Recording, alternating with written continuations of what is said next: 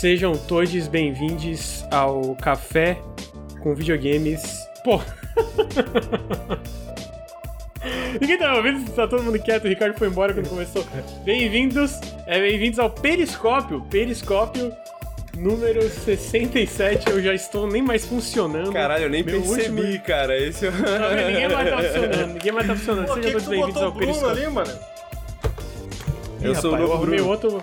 Eu arrumei o outro e não arrumei o. É porque eu arrumei outra tela e não Pô, arrumei essa. ficou direitinho, hein, Lucas? Aí, fazia tempo que eu Obrigado. não via lá. Direitinho, a câmera direitinho aí. Eu, eu- quando é pra criticar, eu critico. Hoje eu tô elogiando. Ficou Obrigado, direitinho. obrigado. O Henrique nunca fez um negócio desse na vida dele. Tão direitinho. Você vem. Eu já ouvi essa também, Lucas. Eu já ouvi essa também. Ele fala pra todos essa. Vai falar pra todo- Gente, eu já vou arrumar aí que é- esse é o Henrique Antero, né? Obviamente não é o Bruno Tessaro. Mas sejam todos bem-vindos ao meu último periscópio do ano. A gente ainda vai ter um último periscópio aqui no Nautilus, mas esse especificamente é o meu antes de entrar de férias. É muito feliz que é meu último periscópio do ano. Meu Deus, preciso descansar. Então a gente tá aqui no periscópio número 67, sendo gravado excepcionalmente numa sexta-feira, às 16 horas. A ideia era ser um pouco mais cedo, mas todo mundo teve uns imprevistos aí. É, eu, inclusive, tô editando um vídeo, né, pra é, antes de entrar de férias também. Então, mas estamos aqui. Meu colega Ricardo Regis. Ricardo, tudo bem, amigo? Tudo bem, tô fazendo o meu skincare aqui ao vivo. Skincare? Isso Passando aí, mano. Tá tudo bem, e você? Como é que tá? Ô, você viu lá, mano, as treta que eu arrumei essa semana? Não, Eu não vi. não permita. não, mano, é eu brigando Não com o Glenn. Greenwald. Ah, o Glenn! O O Glenn é Greenwald tá puto comigo, mano. Ah, Caraca. foda-se esse maluco aí, mano. O Cara. é- Tá falando umas merda violenta aí, né, mano? Ah, porra, mano. Que isso, cara. Caraca, mano. no- Nojentão, isso, nojentão. cara. É... É. Mas, ô, porque parece que faz muito tempo que eu não faço live? Faz muito tempo que eu não faço live? Faz, faz Parece faz que, uma- Caraca, tá uma parecendo semana. Uma, uma eternidade, mano, que eu não, não venho aqui trocar uma Faz uma ideia. semaninha. Faz uma semana, eu acho. Uma semana é, é tempo, Só né? isso? Sério? Acho que foi, foi uma semana Caraca, que não faz parece uma live. muito tempo, mano. Trabalhando muito, né? Ô, pô, trabalhando muito, mano. Sabe que eu comecei essa semana assim. Essa semana vai ser leve, mano. Tá suave. Puta que pariu, cara. Aí, já começou eu- errado, já começou errado. O erro foi achar que ia ser leve. Foi só gritaria, desespero, meu irmão. Caraca, mano, tamo É. vivo, tamo, tamo vivo. Mas, ô, que sensação gostosa de você correr atrás pra fazer o bagulho acontecer ao longo da semana. Chega na sexta-feira, tu acorda cedo, tu já terminou. Aí tu pensa, Bom, porra, É aí, terminei, mano. Sim, Terminei. é bom mesmo. Hoje eu vou É, jogar eu- videogame, gravar um podcast, trocar uma ideia com o chat. Ó, Henrique, hoje eu vou fazer live, hein? Ô, louco, Sai tá, daí. tá safe, tá safe. O Ricardo, posso dar spoiler, amigo? Ou tu não vai fazer live daquele lá hoje? Eu tava com vontade de jogar The Gunk e deixar esse pro final de semana, mas você acha que eu Pode jogo ser, esse? pode ser. Não, amigo, você Sei. que manda. É só. É, é que o Ricardo. É porque o meu PC não aguentou, mas o PC do Ricardo vai aguentar o Sifu, né? Vou deixar o Então, chat eu tava- escolher. A gente pode jogar Se Fudemo ou a gente pode jogar The Gunk. Vamos ver aí o que, que a gente vai jogar. Mas eu tô com vontade de jogar. Halo também, hein? Mas vamos Eu falar daqui a pouco. Muito jogo, né? Muito videogame. É, então tá aí o Ricardo com skincare, The Gunk, se fudemo e batendo boca com o Glenn Greenwald. É, Ô, Henrique, Lucas, teve uma Lucas. semana. Oi, fala. Você faz skincare? Eu. Não, não. A, A, a, como é que é o nome da sua namorada? A a Fátima. Fátima? Ela já fez em mim. Caraca. Mas, e ela faz, ela faz skincare. Pô, é bom, amigo. Pega as dicas com ela. Eu tenho, Minha tenho, pele melhorou aham. muito. Eu tava ontem, eu tava deitado, mano. Já viu quando tu. Eu não sei se vocês têm isso, o chat deve ter. Já viu aquele cobertor com pelinho? Já viu? Sei. Sabe, vocês têm não? Você tem, Henrique?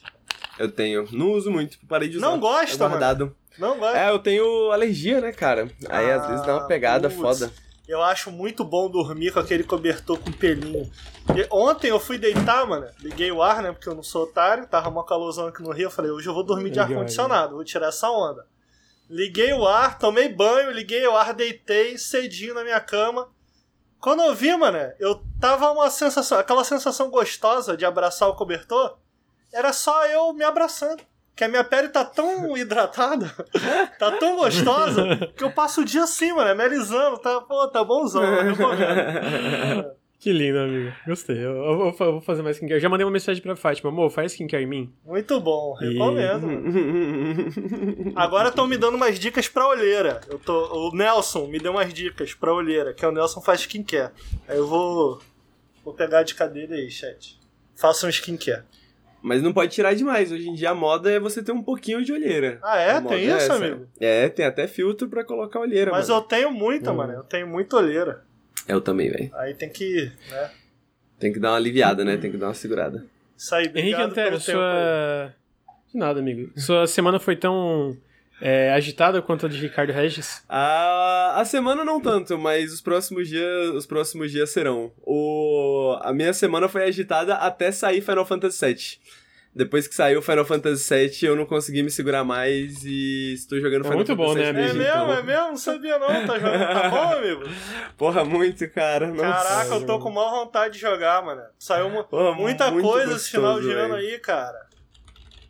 Muita coisa, muita coisa Muito saindo, jogo. cara. Não, e assim, eu sinto que é isso, né, cara? É a...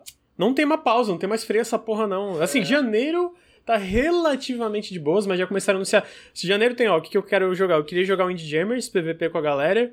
Já Quero saiu? jogar, obviamente. Não, sai em janeiro, Ah, né? tá. É, quero jogar, obviamente, o Weird West, que parece fantástico. E eles anunciaram a data daquele Hidden Deep. Eu não sei se o Henrique viu, que é um meio de terror Sim, side-scroller que parece sim. irado.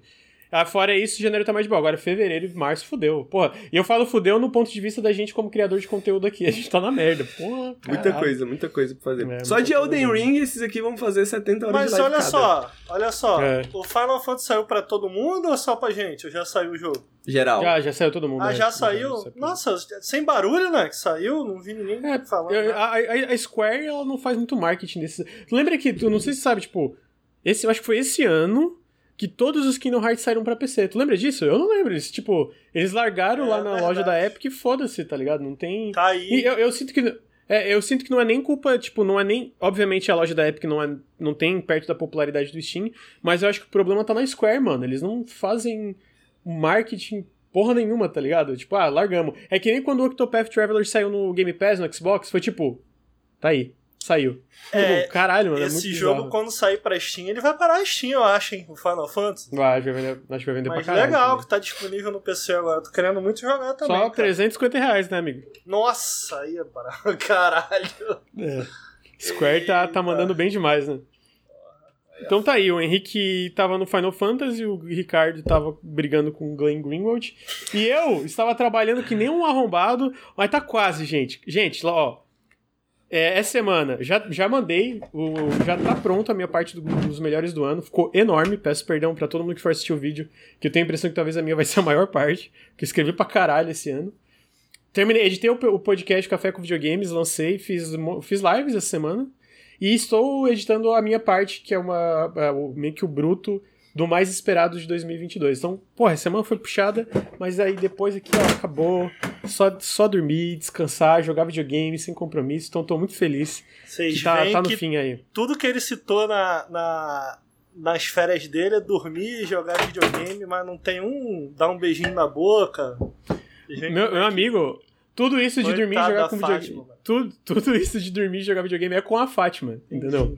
É, é, é isso. É, As nossas férias, a gente vai numa pousada, já, já reservamos Que uma delícia. pousada. E esse final de semana eu vou viajar com ela, vou pra BC. Agora, de fora isso, a gente quer dormir muito. A gente, a gente precisa descansar. A gente quer dormir muito. Ô, né? Lucas, você sabe que esse foi o ano que eu mais trabalhei na minha vida, né, mano? Trabalhei Sério? muito esse ano. Foi o ano que eu mais trabalhei. Pô, mas é- trabalhou mais do que aquela época que a gente era um bando de cabaço Nautilus não, mas virava a você noite tem todo que dia. considerar que só no final do ano eu voltei pro Nautilus. Lembra disso? né? Não, não, não, mas eu digo trabalhar mais do que quando a gente trabalhava de forma responsável, virando noite e tal. Mais que isso. É, não, é. Ok. Não, é porque, olha só. Eu acho que é justo não contabilizar, porque aquilo É. era trabalho, a gente era idiota. É, é porque, é porque ali era de uma maneira muito irresponsável também, né? E Uhum. por, por ser tão irresponsável, por não respeitar os limites do meu próprio corpo, às vezes as coisas andavam menos do que deveriam, ainda que eu trabalhasse mais. Faz sentido isso? Ah, faz, faz. Aham, faz porque é assim comigo também. É. Tipo, quando eu tô, eu vou, vou, vou, é, tipo, eu começo a demorar pra fazer coisa básica, assim, que eu não demoro isso. geralmente. Pô, tá ontem, cara, a gente tá, tava terminando aí uma edição que eu peguei e pô, faltava muito pouco para eu acabar, cara. Muito pouco mesmo. Só que o meu corpo tava pedindo pra eu deitar, mano. Porque eu fiquei o dia inteiro fazendo Sim. aquilo. E aí eu, eu respeitei, cara. Eu parei, deitei, acordei, em meia hora eu acabei o que tinha pra acabar. Ontem, se eu tivesse ficado ontem, eu ia ficar mais umas duas horas. Só que é, meia hora, ligado, meu corpo é. tava descansado, eu tava bem, eu acabei muito rápido. É, então eu. Sacou? Eu, eu respeito mais o meu corpo hoje. Então o que eu quero dizer é isso, tipo assim, ok. O ano que eu mais trabalhei fui mais produtivo, talvez. Não que eu mais trabalhei, não que eu fui mais produtivo. então. Então eu decidi que final do ano eu me dei um presente. Porque foi um ano difícil para mim também. Não foi um ano fácil, não. Apesar de ter trabalhado, foi uhum. muita tristeza, assim, é, na minha vida pessoal. Mas eu vou passar meu final de ano na cobertura na praia em Niterói, mano. Vou passar. Bravo. Comprei um, uma cadeira lá pra mim. Vou lá, bot... foi caro, mano. Mas comprei e vou passar o final de ano na cobertura, comendo bem. Entendeu? Porque eu mereço. Eu mereço, trabalhei é, muito. É, Pô, Tu merece, amigo, tu merece. Brabo é demais. Eu vou, eu, vou, eu vou pegar um final de semana com a Letícia num hotel aqui de Brasília pra gente dormir bastante e comer café da manhã do hotel. Pô, isso, Pô, isso é maneiro. Pô, isso é eu maneiro. Eu Fátima, maneiro. Eu e a Fátima, a gente tá... É, maneiro, pra caralho. A gente, a gente merece. A gente merece. Eu não sei o que a Fátima vai fazer ainda, mas isso. a gente tá comendo um negocinho também. Comprar um Xandão, tá ligado? E ir pro hotel. Pô, que isso. Quero começar o ano sendo feliz, mano. Pelo amor de Deus. Hum. Eu falei, o que, que, que é o que pode me deixar mais feliz? Eu, porra, isso aqui vai me deixar felizão. Eu vou virar comendo bem, num lugar maneiro, isso vai me começar o ano feliz, chat. Comece é o ano de vocês felizes, hein, chat. isso aí, gente. E aí, pra gente continuar a alegria de todo mundo, eu vou dar os recadinhos aqui, a gente vai entrar nos videogames. É, para vocês permitir que a gente passe viradas de ano em coberturas, em, em, em hotéis aí em Brasília, em, em, nesse tipo de coisa, mano, apoia o Nautilus, pô. A gente traz alegria pra vocês, vocês trazem alegria pra, alegria pra gente. Apoia.se barra Nautilus ou picpay.tv barra canal Nautilus. Esse apoio, o que, que vocês estão pagando a gente não é pra gente trabalhar, não. É pra gente ir numa cobertura no Niterói, entendeu? Então, por favor, continuem apoiando o Nautilus, todo o apoio foi Pô, galera, a gente não tem que pagar o IPVA do meu carro. É, mano, a gente não tá podendo assim, não, mano mano. Na moral, que agora é, a gente falou, ficou até esquisito. Não, mano. a gente tá se mimando, a gente tá se mimando num ano difícil. Aí depois tem que vender o PS5 pra pagar o negócio Exatamente, inteiro, vender não o tá fácil mano. não, mano. É, mas de qualquer forma, apoia o Nautilus pra um dia ser fácil, entendeu? Apoia o Nautilus pra um dia ser fácil. Apoia.se barra Nautilus, picpay.me barra canal Nautilus. Faz muita diferença. Se você está no, no feed fica o meu convite para vir twitch.tv barra Link. A gente está aqui gravando toda, toda semana ao vivo o Periscópio. É, hoje, excepcionalmente, numa sexta-feira. Obviamente vai ter um pequeno hiato, né? Semana que vem ainda tem Periscópio no, é, na semana do dia 20. Na semana do dia 20 vai ter mais um periscópio ainda, e depois a gente vai entrar um pequeno hiato. Café com Videogame já está em hiato, por exemplo. Então, é, vamos ter um pequeno hiato aí de, de, de podcasts para todo mundo tirar uma folga merecida. A gente trabalhou bastante esse ano. Mas se você tá no feed, vem em twitch.tv barra porque eu tenho certeza, eu conheço a gente, a gente vai aparecendo umas lives aí. É, o Henrique sempre faz as lives dele de 12 horas casuais, né, arrombado, não sei como ele consegue. E durante as férias de todo mundo, eu imagino que a gente pode abrir uma live jogando um co-op pra trocar uma ideia, comentar como tá sendo as férias é, do pessoal. Então sigam a gente twitch.tv barra. Se você está aqui em twitch.tv barra Sigam a gente nos feeds de podcast, a gente posta todos os podcasts nos feeds, né? Spotify, iTunes, a, a porra toda. E deem um sub, subzinhos pro canal. Mandem um pix, pix pro canal ajuda também a gente para ir para pagar esses hotéis. E, por fim, mas não menos importante, esse podcast é um oferecimento da Promobit, que está pagando a, a cobertura de todo mundo. Brincadeira, brincadeira. Mas falando sério, esse podcast é um oferecimento da Promobit. O que, que é a Promobit? A Promobit é um site barra aplicativo de promoções, onde você vai lá e você pode é, é, é, botar um... Bom, antes disso, se você dá exclamação Promobit ou se você olhar para a tela, tem um QR Code que vai levar você direto para baixar o aplicativo se você tiver no celular. Se você clicar no link aí, você vai direto para o site. Então, o Promobit é basicamente isso: esse site de promoções, onde é uma, um agregado de promoções de toda a internet, de descontos ao redor da internet, onde existe uma curadoria que checa promoção por promoção, curadoria humana, pessoas, pessoas, né? Quase falei pessoas humanas.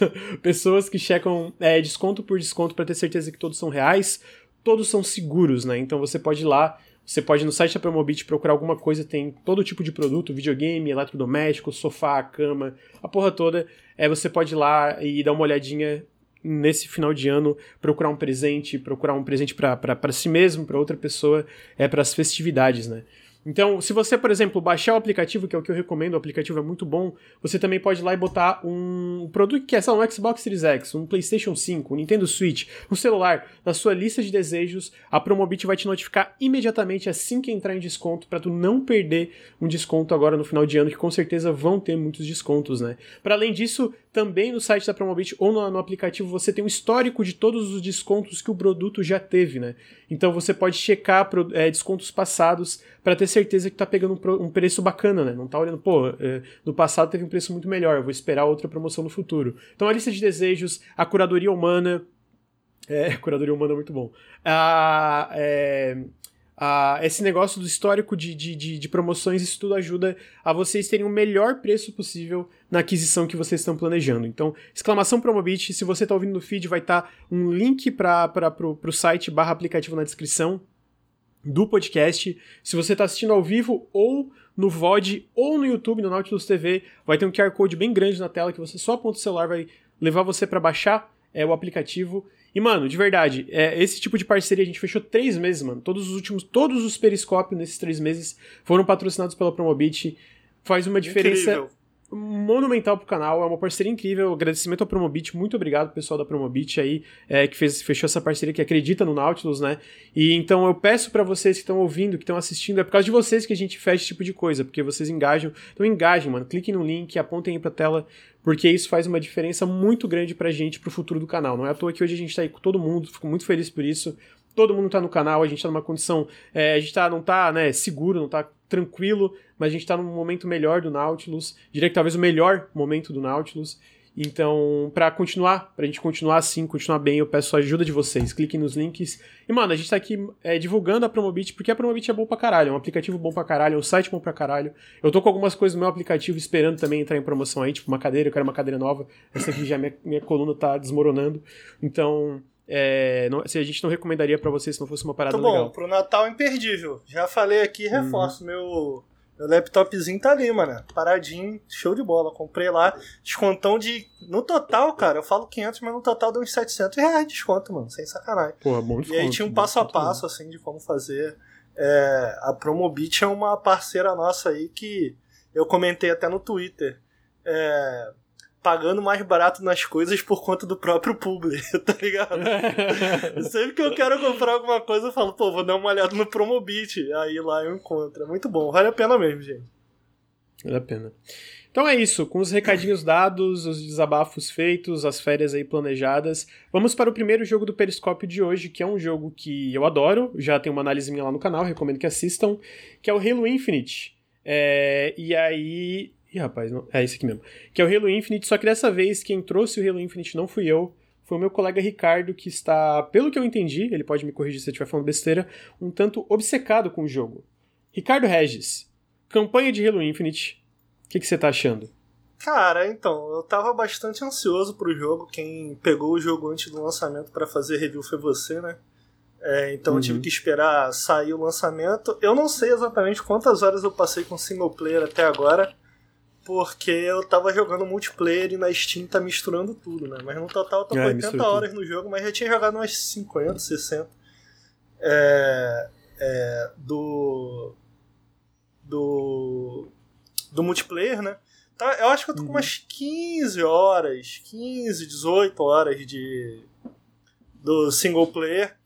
Cara, eu não queria repetir as mesmas coisas que a gente é, comentou aqui. Eu acho que pra dar uma uma ideia geral do que eu achei do jogo até agora, basta dizer que, cara, antes de entrar, eu tava jogando e eu tô ansioso para acabar esse podcast e voltar a jogar. Uhum. Eu tava comentando com o Lucas, é, é eu falei para ele, pô, cara, quando que sai o co-op? Porque aí a gente podia jogar, né, o co-op e tal. Sim. É, e ele falou, pô, só daqui a seis meses. E eu comentei em off, né, isso conversando com ele em off, pô, ah, beleza, acho que eu vou para outro jogo da série então quando eu terminar esse aqui. Porque eu quero continuar jogando, cara, porque ele é muito. Ele é muito gostoso de jogar e eu acho que eu entendo o porquê ele é tão gostoso assim. Quando você. Amigo, deixa eu te falar um negócio de outra, é. outra, outros jogos da série. Hum. Eu comprei o Halo Wars 2 Complete Edition porque eu quero jogar, tipo, só pra entender um pouco mais os banidos. e aí os DLCs não estão incluídos no Game Pass, ele tava com desconto. Então essa desgraça desse jogo fez eu ficar, tipo, obcecado com essa franquia de novo. Odeio. É, pois é, cara. Eu comentei no último, dentre as coisas que eu comentei, eu comentei que eu não tava entendendo entendendo nada, eu quero atualizar sobre isso aí. Mas só para finalizar, o que me faz ficar tão preso a ele é. Eu acho que ele, ele é gostoso primeiro porque se movimentar por ele acaba sendo muito gostoso, até por, por conta do gancho também, eu acho, né?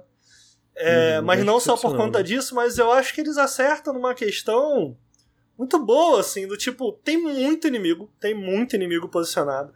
É, tem aquela, um pouco daquela pegada de eh, design ortogonal de inimigos do Doom, né? Ou seja, tipo, uhum. cada um, cada um é. te enfrenta à sua maneira, cada um tem uma habilidade própria. Então tem aquele personagem que ele vem correndo para cima de tu, tem o personagem lá no fundo que ele é sniper, e cada um cada um tem um comportamento e uma maneira única que você tem que é, tem que uma abordagem única quando você encontra eles, né?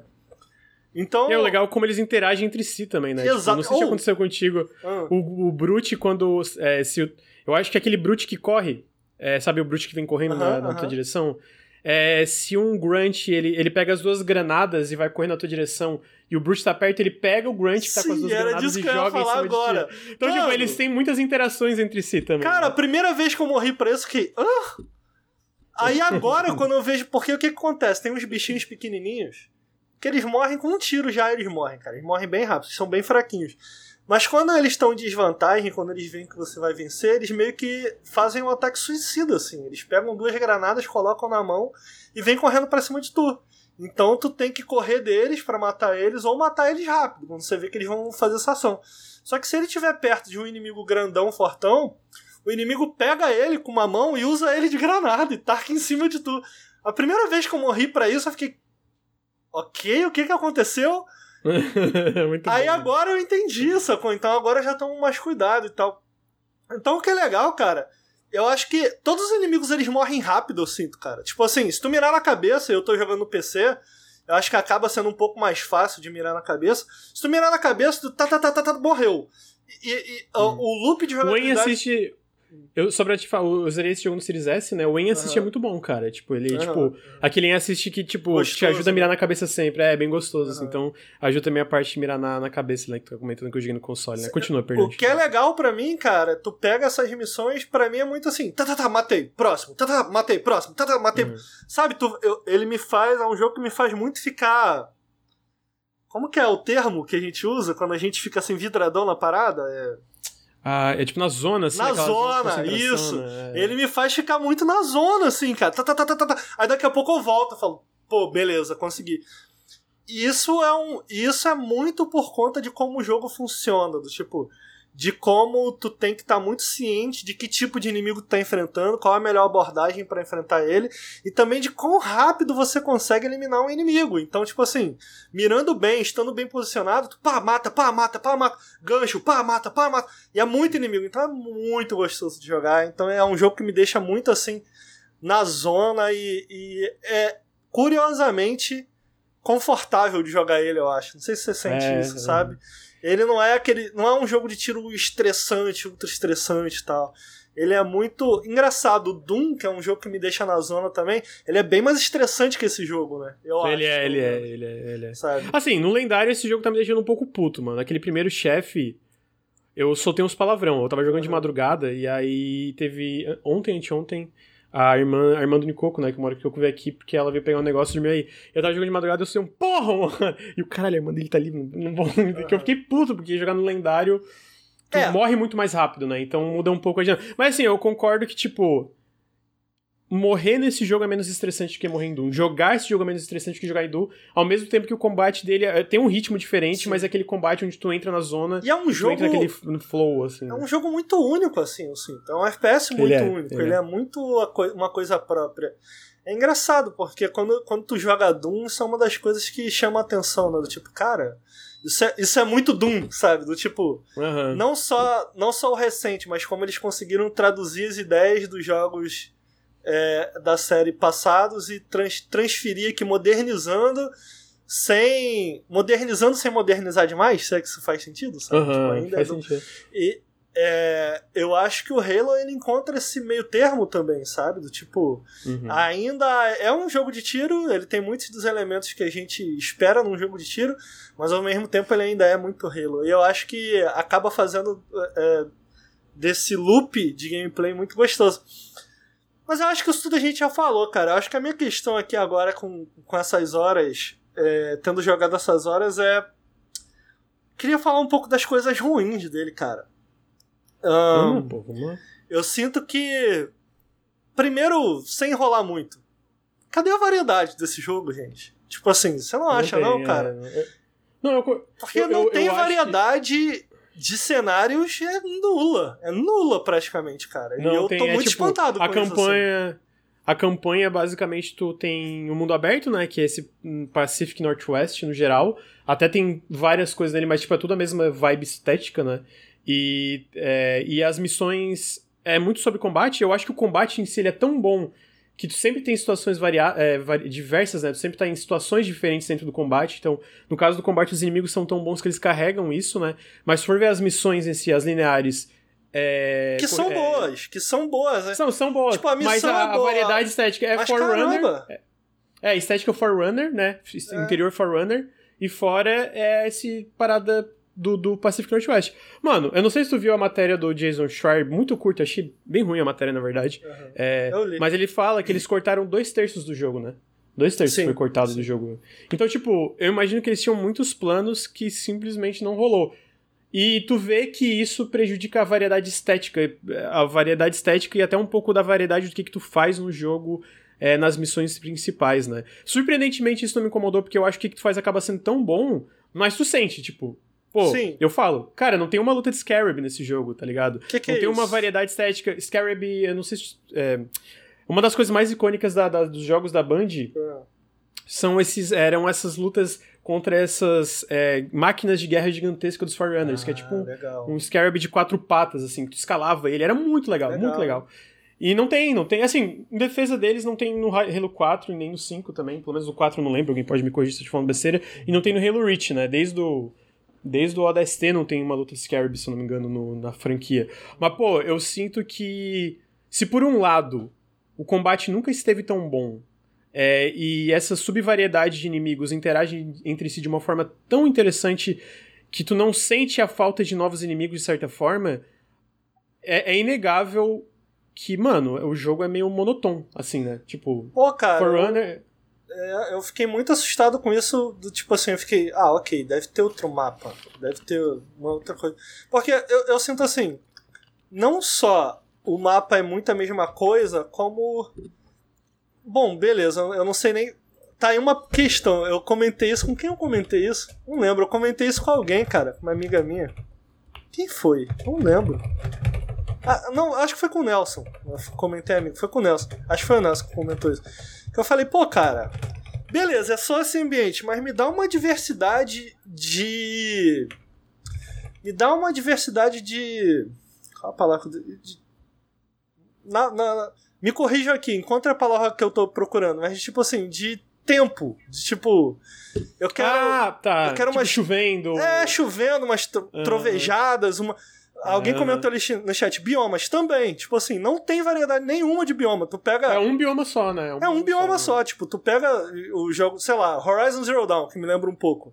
É, é, é, a florestinha. Pô, Horizon Zero Dawn tu tá sempre entrando em outros biomas e tal. Agora, tu pode argumentar, pô, mas não tem como chover ali naquele Halo. Não sei se dá Não, tem, besteira. Dá, Dá? dá, dá, dá. É, dá. eu não sei É, se dá. a- é, um- é um eco- é- é um ecossistema funcional que existe dentro do Halo. E o Uhum. Halo, essa, esse Halo, né, esse anel gigantesco, é uma coisa que se conserta, né? Ele, ele é tipo uma parada que sempre se, meio de certa forma, se renova a ideia do Halo é ele é meio que ser indestrutível, mesmo se ele quebrar, ele voltar aos poucos, né? Uhum. Então, tipo assim, existe chuva, existe tudo isso, sempre existiu Entendi. na franquia, né? E ainda tem umas coisas, não sei se explorou, tem tipo meio que uns pantanozinhos, né? Tem tipo, dentro desse Pacífico Northwest tem uma, uma névoazinha aqui, uma coisinha, ele tem cavernas. Ah, tem mas névoa? é isso, né? Não Tipo, encontrei ainda, cara. tem- é, mas assim, não é névoa, né? É tipo, é uma parte que lembra um pouco um pântano, mas ainda é com a mesma estética, né? É a Uhum. mesma estética e tal. É, é assim, tem o ciclo dia e noite, que eu acho que é bonito. Tem, mas, Mas, falta, pô, podia falta, ter. tem, fa- entendeu? falta tempestade, falta, Isso, concordo 100%. Isso, é. eu achei que podia ter. E podia ter umas paradas, umas paradas meio, sei lá, tu joga No Man's Sky, cara. Tem umas horas do dia muito bizarras, com umas estrelas, com umas paradas, sabe? Umas paradas, sei lá, Uhum. inesperadas, que não, não poderia encontrar na Terra, sacou? É, eu, eu acho que eu sinto, eu sinto, sei lá, uma ventania, poeira, sei lá, cara. Eu acho assim, pô, beleza, é esse mapa, é tudo igual, o bioma é esse. Pô, me dá uma variedade, pelo menos nesse sentido, sabe? Eu, eu fiquei Sim. sentindo. E tu come, eu vi tua análise, na tua análise tu comenta ah, do trailer de anúncio. E, pô, realmente, quando a gente pega do trailer do anúncio, não tá nem perto daquela promessa tá, visual tá, ali, né? não tá, Vejam aí tá. o trailer É, de anúncio. É o jogo não é feio, o jogo não é feio, o jogo é bonito. Uhum. Mas, tipo assim, não chega aos pés daquela promessa visual daquele jogo. E variedade, né, amigo? É, né, não só, tipo. Eu, eu sinto que, tipo, ele até tem, por exemplo, vida selvagem um pouco, né? Não muito também. Tipo, tem pássaros voando, tem os bichinhos andando no chão, umas coisas que parecem umas galinhas. Mas tu vê no trailer uma coisa que eu falei, caralho, mano, será que vai ter isso no Halo? Tipo, tem uma parte que é tipo uma manada de. de- uma coisa que parece tipo as vacas. Isso, de- uma mana, não tem isso, né? É, Tipo, tu encontra então, uns tipo, bichinhos é. de vez em quando e é só isso, sabe? uhum. Eu acho que E- ficou e, muito. porra, devendo muito. falta. Eu acho que ficou devendo muito nesse ecossistema, digamos assim. Do tipo eu assim. concordo, concordo. é, é, dessa diversidade temporal, desses animais que é prometido no. Tem uns bichinhos, mas não tem nada muito complexo. E, cara, eu também não gosto muito do design do mundo aberto, assim. Eu acho. É bem simples, é bem simples. Tipo assim, é, é aberto, você tem ali uns lugares, aí tu sobe, tu encontra algumas coisinhas. A, a, a sensação. A sensação. A sensação que me passa pelo menos, é, é, é, obviamente eu fico enviesado na, na- no que eu acho do jogo depois de ter lido a matéria explicando que, cara, eles, sim, eles deram uma corrida em algumas coisas no sentido de eles tiveram que abandonar boa parte do, do design do jogo. É, e ao mesmo tempo que é impressionante que eles tenham conseguido lançar um jogo tão bom quanto esse, mesmo com todos os problemas de desenvolvimento. De corte. Ele, ele parece coeso, apesar de ter Isso, corte, né? Eu não sei se isso, você sentiu isso. isso. Porque eu joguei e eu fiquei, ok, eu sei que tem corte, é público isso, e eles mesmos falam, não, adicionaram co-op, tiveram coisas, Sim. mas ao mesmo tempo ele parece uma experiência coesa, não parece que tem Sim, tipo um pedaço inteiro concordo. faltando. Tipo, no, no sentido da, da- de- enquanto tu joga, na história que ele conta, né, tem, a, tem uma- vários problemas narrativos, mas eu sinto que ele tem um início, meio e fim que parece que foi planejado dessa forma. É isso que eu quero dizer, né? Sim. Pelo menos a minha experiência jogando. Sim. Não, e eu sinto que é isso, tipo assim, ao mesmo tempo que eu fico muito surpreso deles terem conseguido dar uma volta por cima tão grande, sabe? Do jogo tá com problemas de desenvolvimento graves e tal. E a- até em relação ao que a gente viu a primeira vez, pô, visualmente o jogo. É, é óbvio que o jogo evoluiu muito, é um jogo muito bonito, eu achei pelo menos. É, mas ao mesmo tempo é perceptível também é difícil pra mim não ter a sensação de que poderia ser mais, sabe? Do tipo assim, Uhum. poderia haver um capricho maior em, várias, em vários pedaços dele e que ah, quando você tá explorando esse mundo aberto, e eu acho que essa é minha. Essa é uma outra questão que eu queria trazer em relação ao mundo aberto, além de eu não achar o mundo aberto interessante em si, né? Do tipo assim, eu, eu não. Eu não acho que é muito interessante explorar esse jogo. Eu acho que ele tem recompensas palpáveis que ajudam. Mas eu não acho que ele se sustenta, sabe? Tipo assim, é, eu acho que tem uma coisa, cara, quando a gente fala. A gente fala muito, ultimamente a gente tem falado muito de Breath of the Wild quando a gente fala de mundo aberto. Mas tem um joguinho que é um dos meus jogos. É o meu jogo favorito de todos os tempos, chamado The Witcher 3. Tem uma coisa que esse jogo entendeu, cara, que eu sinto que eu tenho visto ser traduzido ou o legado dele ter sido entendido, compreendido muito pouco por outros jogos, que é ele entende que qualquer atividade, por menor que seja nesse mundo aberto, o que não impede ele, para ser sincero, de ser é, repetitivo, no seu conteúdo, mas ele entende que todo conteúdo, por menor que seja, precisa, precisa ter uma história por trás dele. Então, tipo assim, Hum, mesmo quando você tá explorando o mundo aberto e você tá só colecionando coisas, você não fica só andando e pegando, tu não sente, tu não sente aquele trabalho do tipo, ah, que é aquele termo icon chaser, né? Tipo, tu não se sente colecionando, apenas colecionando ícones num mapa. Porque tu chega numa vila, tu conversa com alguém, tu pega aquilo ali, tu entrega pra alguém, e ele fala alguma coisa, ele revela alguma coisa do mundo, ele revela algum pedaço de- eh, da cultura local de onde tu, tu- de onde tu tá indo. O monstro tem alguma. O monstro que tu enfrenta. Eh, ele tem alguma ligação com algum outro personagem que tu enfrentou. Quando tu volta, eles comentam. Ah, pô, tu matou aquele bicho. Então, cara, esse é um aprendizado que eu fico assim, cara, é- é- eu espero que outros jogos absorvam. E eu acho que isso faria Uhum. bem a esse jogo, porque todas as interações, eu acho que ela se chama Arma, né? A, a inteligência artificial que anda com ela. Que personagem legal, cara. Que Ela é personagem obrigado. legal, cara. Mano, a Jane Taylor é personagem legal, mano. fantástica. como é, E eu fico caralho, assim, mano, adoro. me dá mais interações que com ela. ah, ela é meio boba. Ela é mano, incrível, ela é incrível, Tu cara. tu viu aquele é RT que eu dei? Do it for her. Sim, it for her. sim, Eu sim, tipo, É 100% eu com ela, mano. Ela Caralho, é eu adoro incrível, cara. E pô, o que que, cara, o que que te impede de estar interagindo mais com ela enquanto você com- com- enquanto você vai de, de ponto em ponto no mapa, sabe? Dela falar, dela Uhum. conversar contigo, de trocar umas ideias com ela. Todo pedaço que tem de interatividade dela com o Tiff, eles funcionam muito bem, cara. Porque Sim, ele faz nossa, esse muito soldado caladão durão e ela é essa personagem ultra carismática, é, é ultra. Qual a palavra que eu tô perguntando? P- procurando. Ela é. Inocente? Inocente Não é, talvez? não é inocente, tipo assim, ela é uma personagem que ela é muito aberta. Não é inocente que, eu, Ah, quero, pode que eu quero usar. Tipo assim, ela fala o que pensa, por mais que seja bobo ou não, sabe? Uhum. É, não, não, não, tá- não tá vindo Eu tô a palavra. tentando pôr- achar não tá a palavra, mas mas tá. ela, é- ela é muito aberta. Espontânea. Espontânea, essa é a palavra. Espontânea. É, Ela é muito espontânea. Então, tipo assim, a espontaneidade dela com o estilo mais durão Travadão. do, do Master Chief funciona muito bem, casa muito bem. E, e os diálogos foram muito bem escritos pra explorar essa característica dos Esse dois. E eu fico assim, cara, o que que tá impedindo de, tipo assim, de eu estar andando e estender a mão assim e ela começar a falar comigo enquanto eu exploro o mundo? E aí, tipo, eu fico explorando o mundo e sim, em silêncio. E eu fico, caralho, ainda não aprenderam isso, cara. Me dá um pedaço de Uhum. história, me faz entender mais, me, me dá alguma coisa narrativa enquanto eu exploro o mundo, Eu, eu, eu acho que a minha fanboyzice de Halo, tipo, de eu estar de novo no anel de Halo acabou aliviando um pouco esse problema, mas eu acho completamente compreensível. Eu acho que tem uns colecionáveis que não são apontados no mapa que quando eu encontrei eu achei legal, que ainda, tipo, a recompensa é um pouco parecida, é tipo um audiolog, não sei se chegou a encontrar. um- Encontrei alguns. É, então, tipo, eu, eu, eu, eu- dentro desse mistério de ser de novo num Halo e tal, isso acabou, tipo, aliviando esse problema pra mim, que curte tanto a franquia, né? Mas eu acho completamente compreensível, porque assim, no fim, eu acho que o design desse jogo, o design do mundo aberto, é um pouco Ubisoft, né? Eu- eu- é eu bastante, ele é. infelizmente. É, bastante. Eu, eu acho que a maior diferença é que tem tu não, menos, tu né? não cansa. É, muito menos. Eu acho que tem muito menos. E eu, eu acho que, assim, tem algumas coisas que aliviam e, tipo, disfarçam muito esse problema. Tem muito menos, né? Tem muito menos coisa pra tu fazer, muito menos coisa pra tu coletar. E a forma que é liberado acompanha a tua progressão natural da, da, da história, né? Sim. Porque, tipo, não consegue simplesmente cair no mapa e explorar tudo com um helicóptero. Tipo, é uma coisa que vai liberando aos poucos, então, tipo, fica menos. Meu Deus, eu tenho todos esses ícones. É tipo, cara, tem umas coisas que tu não vai nem conseguir pegar agora, não adianta nem estressar, né?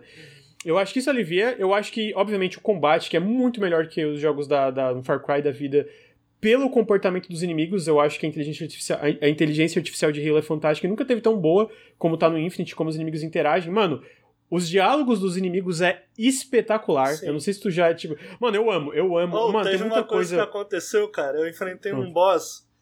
É um boss. Aliás, os boss são excelentes, hein? São excelentes. Não, eu os gosto bastante Muito também. Eu vi legal. uma galera reclamando, eu não entendi, eu fiquei achei muito não, legal. adorei, eu adorei, mano. Eu também, também. Agora, teve um boss que eu enfrentei que ele usava um martelo. E curiosamente eu tava de martelo quando ele veio. E aí a gente Hum. começou a. Eu até postei no Twitter, a gente começou a tampar na porrada de martelo. Aí ele comentou assim: My Hammer Tipo, é, é um detalhe pequeno, eu achei muito legal. Eu falei, pô, que bacana, Sim, ele tá mano, comentando e tal. Do, do Cara, eu tava vendo umas, uma- uma- umas coisas no Twitter, que eu vi algumas coisas legais enquanto eu jogava, mas algumas eu vi no Twitter. Aí tem uma hora que o Master Chief, tipo, sobrou um Grunt, e aí o Grunt, tipo assim, o Master Chief tá em cima de, né, tipo, meio que dentro de, um, de uma dessas coisas dos banidos, né, e o Grunt tá do lado de fora. Ma- Spartan, você ainda tá brabo? Aí na hora que o Master. Chief cai, ela, oh não! Aí ele sai correndo assim. Ah, muito bom. Então, tipo, esse tipo de detalhe, pra mim, no combate, tipo, dá uma camada de. de, de, de, de- sei lá, não sei se é, é de deixar o. Não necessariamente o mundo, mas o papel dos inimigos nesse mundo uma coisa muito mais viva, sabe? Sim, Eles, e, cara- eles parecem ter muito mais. Ter- ter cam- é, eu não sei, uma, a existência deles parece muito mais legal por causa desse tipo de interação Sim, entre eles. sim. Que nem eu falei de. O tipo, mundo de, parece tipo, mais ah, reativo também, eu acho, né? Do tipo É, assim, aham. Você se sente mais ali dentro. Quando o cara comenta, pô, do martelo, pô, além de ser um comentário engraçado, tipo assim, é, tem, tem uma, uma questão no Far Cry que eu comento sempre, do tipo assim, pô, tem certas coisas que eu tenho que fazer, só que os inimigos parecem não estar nem aí pra mim. Então, tipo assim, ah, Uhum. chegue em tal lugar é, de forma stealth. Mas se eu não chego também, não tá nem aí. Se os caras me veem e eu sumo, eles param de procurar também, eles não estão nem aí. Eu fico, mano, por que, que eu vou se importar com esses objetivos? Por que, que eu vou me importar com o que o jogo pede de mim se o próprio jogo não se importa? E aí, de repente, tu Uhum. vem pra um Halo e é um jogo que, pô, tá ativamente comentando sobre o que tu tá fazendo. Então é legal. É legal de estar ali, tu se sente Hum. E até quando tu daquilo ali. foge, tu vai embora, tipo, tu vai embora de uma base saltando. Aí o Brute grita, Spartano é um covarde, tipo, sabe? Tipo, tem. é legal, eu, eu é acho que isso dá muito. Mas ao mesmo tempo é isso, eu acho que o mundo. E, e outra coisa que eu acho também, eu acho que as bases que tu invade, eu acho que elas são bem elaboradas, sabe? São- em questão são de posicionamento de inimigo. sim. Então, tipo, isso é divertido. Mas no fim, o design do mundo aberto em si, mano, ele é bem Ubisoft. Eu acho que todas essas coisas é, da estrutura de Halo, do momento a momento, dos inimigos, disfarçam isso muito bem. E pra mim fizeram. Eu, eu, eu acho que combina, né? No fim acaba combinando com, com, com as mecânicas de Halo e tal. Mas ainda eu acho que o design central da parada é, lembra muito uma parada Ubisoft, que é triste, né? Pelo potencial que existe ali. E é uma coisa que eu espero que eles explorem no futuro através de DLCs e tal. Mas. Mas eu, tô, eu espero. Não sei se é pra eu parar de falar. Henrique, tu jogou a campanha de Halo, amigo? Não joguei. Eu tava rindo porque o o chat tá falando que eu não tô gostando do, do papo, mas é porque tem duas coisas, né? É, uma, que o periscópio caiu bem no meio da, da minha digestão. Então eu estou digerindo aqui o meu almoço tranquilamente. E a segunda que eu tava pensando só, tipo, é um jogo que eu queria jogar, mas falta tempo, né, cara? Tipo assim, eu poderia, eu poderia criticar o jogo livremente aqui pra elicitar reações, mas a verdade é que o jogo é bom, mano. Eu gostei de jogar o multiplayer, tá ligado? Eu queria ver a campanha. Mas é muito videogame, né, cara? E aí eu fico, tipo assim, dentro desses todos esses videogames que tá saindo, o Halo não é exatamente o meu tipo de jogo, mas eu adoro ver vocês Justo, falando sobre o jogo, assim, porque realmente, tipo assim, pô, eu consigo apreciar coisas que eu não conseguia apreciar antes no Halo, assim, sabe? Então, tipo, Uhum. Eu não gosto do TTK, né? Do Time to Kill do Halo, que eu acho meio alto, assim, né? A- de Alto, você mata muito rápido, cara. É, então, aí Não, eu- não, mas no a- a- multiplayer. ah, no tá multiplayer. mas, mas multiplayer, é, é, multiplayer e- e demora. no multiplayer, no multiplayer também, mas aí é, é essa questão, tipo assim, eu, eu tinha essa impressão que a campanha também era assim, e olha só, não é, né? E aí quando eu joguei o multiplayer, eu percebi que, tipo, porra, o, o, o- a diversão, o prazer ali da parada é meio que vocês falaram do Doom, né? Essa coisa meio de combar, né? De você, tipo, mano, você vai de um pra outro e usa o gancho e usa uma arma e troca de arma e usa o martelo e tal, tal, tal. E isso é muito maneiro. Só que esses, essa questão assim de tipo, pô, eu não, eu não sou o tipo de pessoa que jogaria Halo só pelo combate. Eu até jogaria, na real, se eu tivesse tempo. Mas eu não tenho, aí eu vou jogar Final Fantasy, tá ligado? Justo, justo. Justo. É, Final Fantasy é um jogão também. É, Mas. não sei se tu ouviu o que eu tava falando, amigo, né? Que no fim tudo isso só disfarça, né? Tipo, a estrutura que tem potencial, especialmente se incrementa muitas das coisas do clima e biomas diferentes e tem mais tempo pra elaborar contextos narrativos pra tu fazer mais coisa. Mas a estrutura do mundo aberto em si, mano, é, é total Ubisoft, né? Eu, Sim. eu acho que todo o resto mascara isso muito bem e faz não se tornar cansativo. Pelo menos pra mim, não é à toa que eu zerei o jogo. A primeira coisa que eu fiz quando eu zerei o jogo, a primeira coisa foi, cara, eu vou entrar na campanha e continuar jogando. Foi tipo a primeira coisa, então. É, eu tenho um Né? ponto, cara. Eu lembro que eu tava conversando com o Henrique quando a gente tava jogando Forza.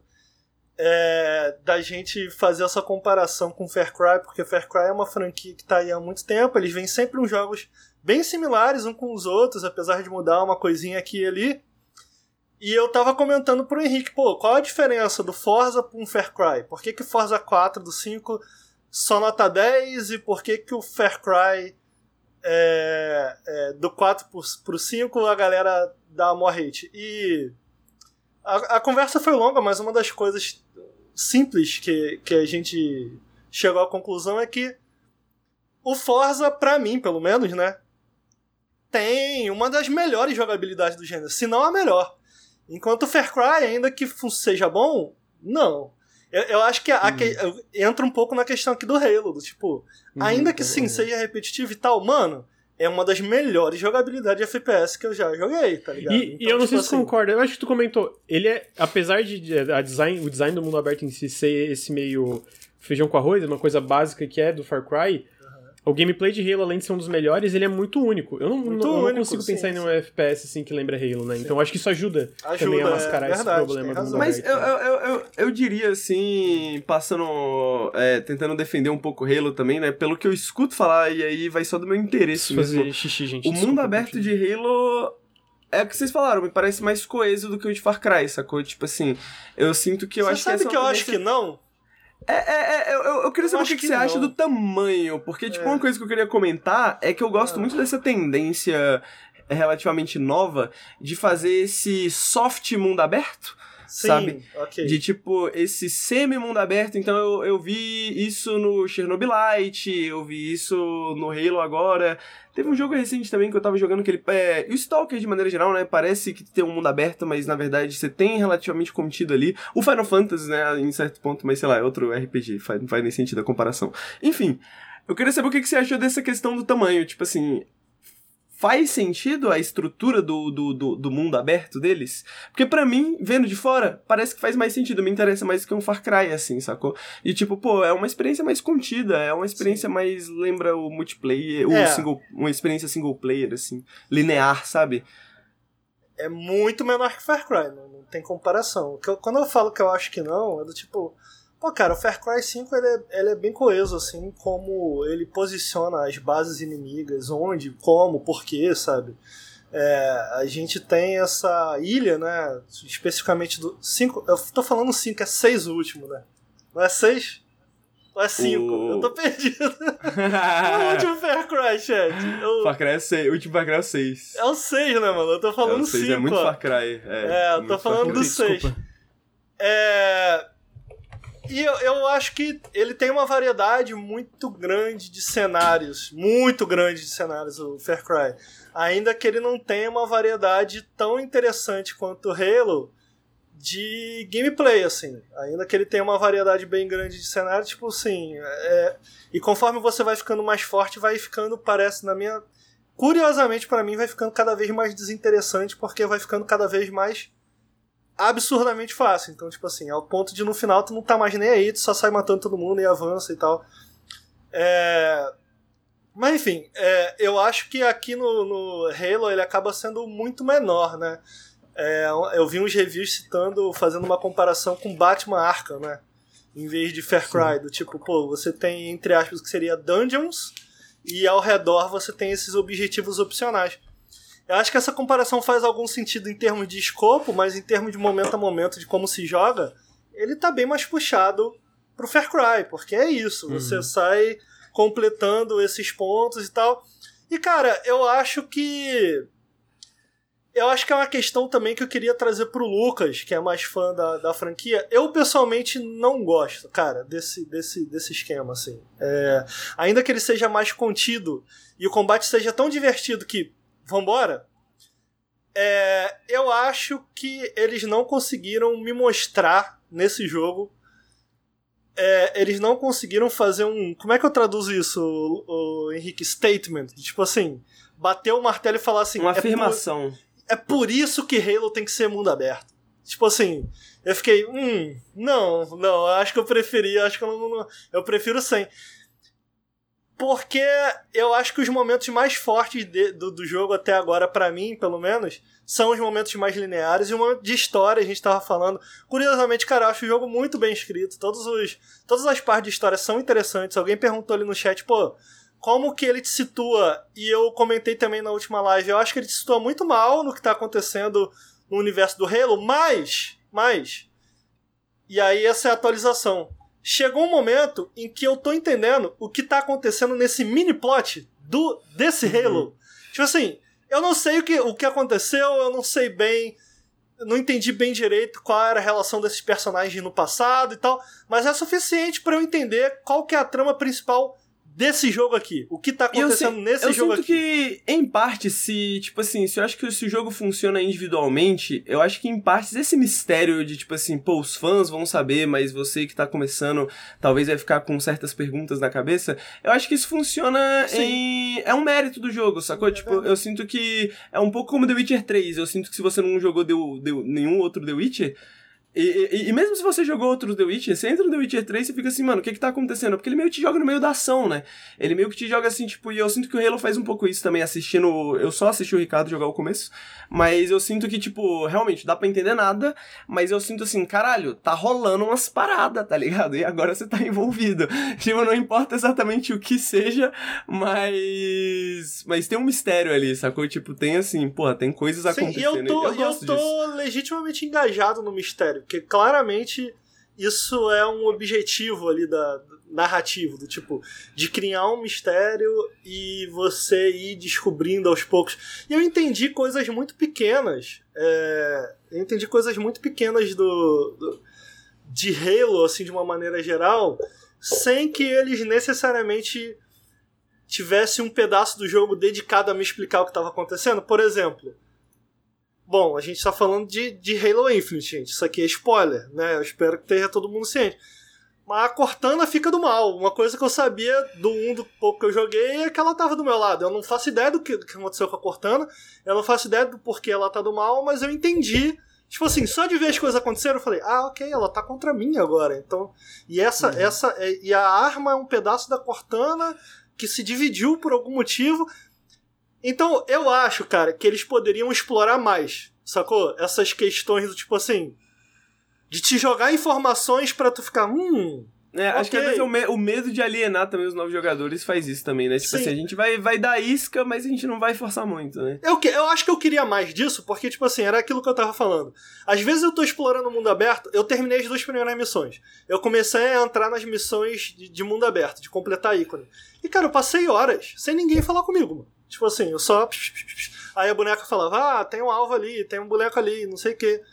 E é isso, nada de história. Por isso que eu tava falando, pô, cara, é tão bem escrito, é tão interessante, a dinâmica é tão boa que eu queria que eles tivessem pego esse aprendizado que eu citei do The Witcher 3, entendeu? De uhum. me dar esses pedaços de história conforme eu fosse explorando. Talvez colocar na minha cabeça essas questões, tipo, hum. Okay, faltou um dating sim, né? Faltou um dating Eu acho que faltou alguma coisa. Eu acho que, ó, a minha questão com esse jogo é. O mundo aberto é muito desinteressante. Eu acho que o mundo aberto não. Eu não consigo jogar esse jogo e falar assim. Ok, entendi por que, que Halo tem que ser mundo aberto e que daqui pra frente Halo seja mundo aberto, porque isso funcionou perfeitamente. E é essa questão que eu trago pro Lucas, pros fãs. Eu vou usar no Lucas aqui o fã. Tá ok, é isso que você quer de Halo daqui pra frente? Esse mais mundo aberto?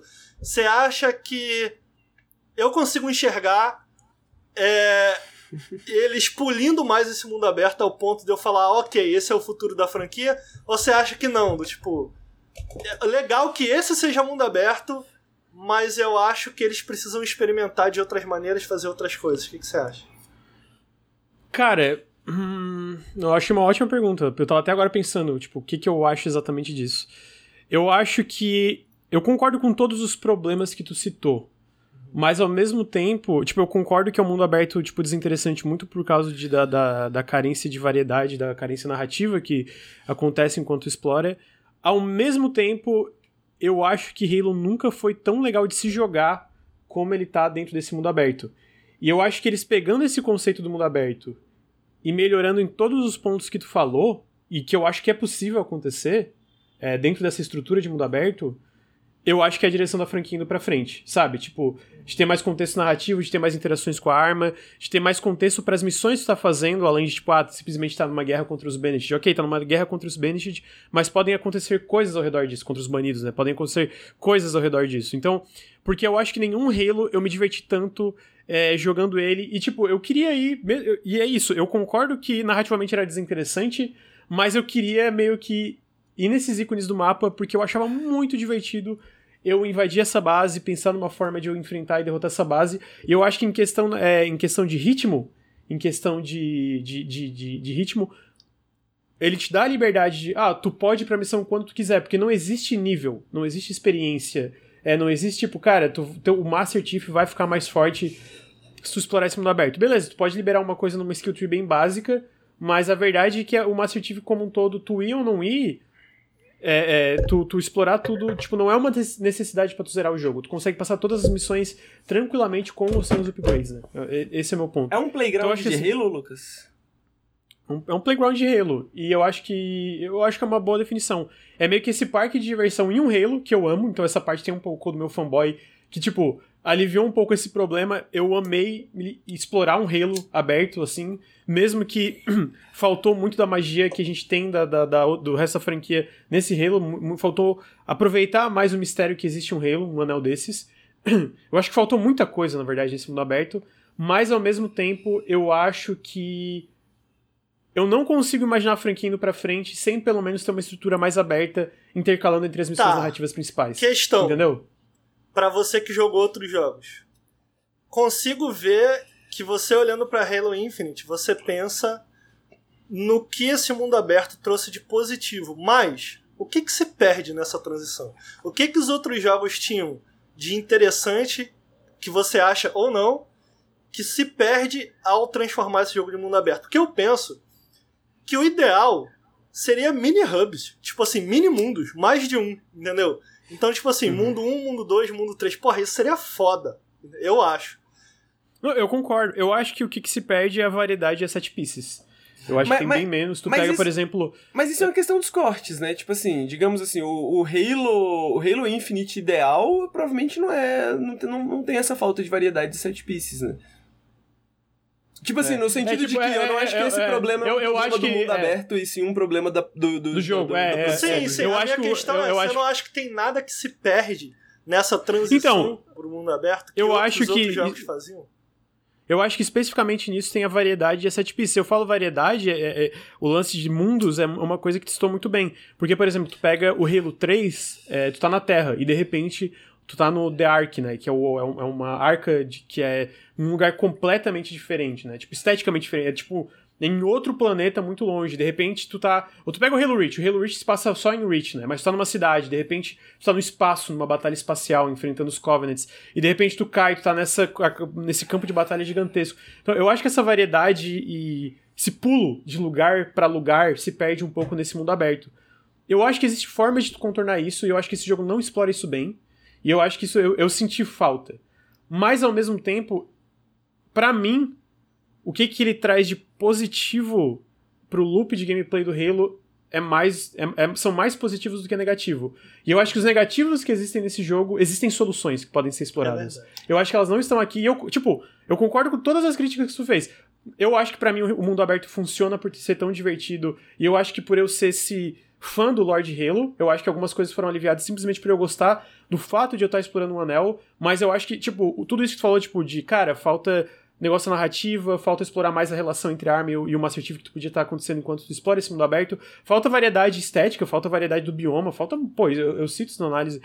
Eu acho que especialmente tu pega o trailer de revelação, dói até um pouco, tu vê o potencial ali e tu vê o resultado final, né? Ao mesmo tempo, eu acho que dentro do loop do momento a momento, é uma coisa tão legal que, que até para mim ajudou até no ritmo.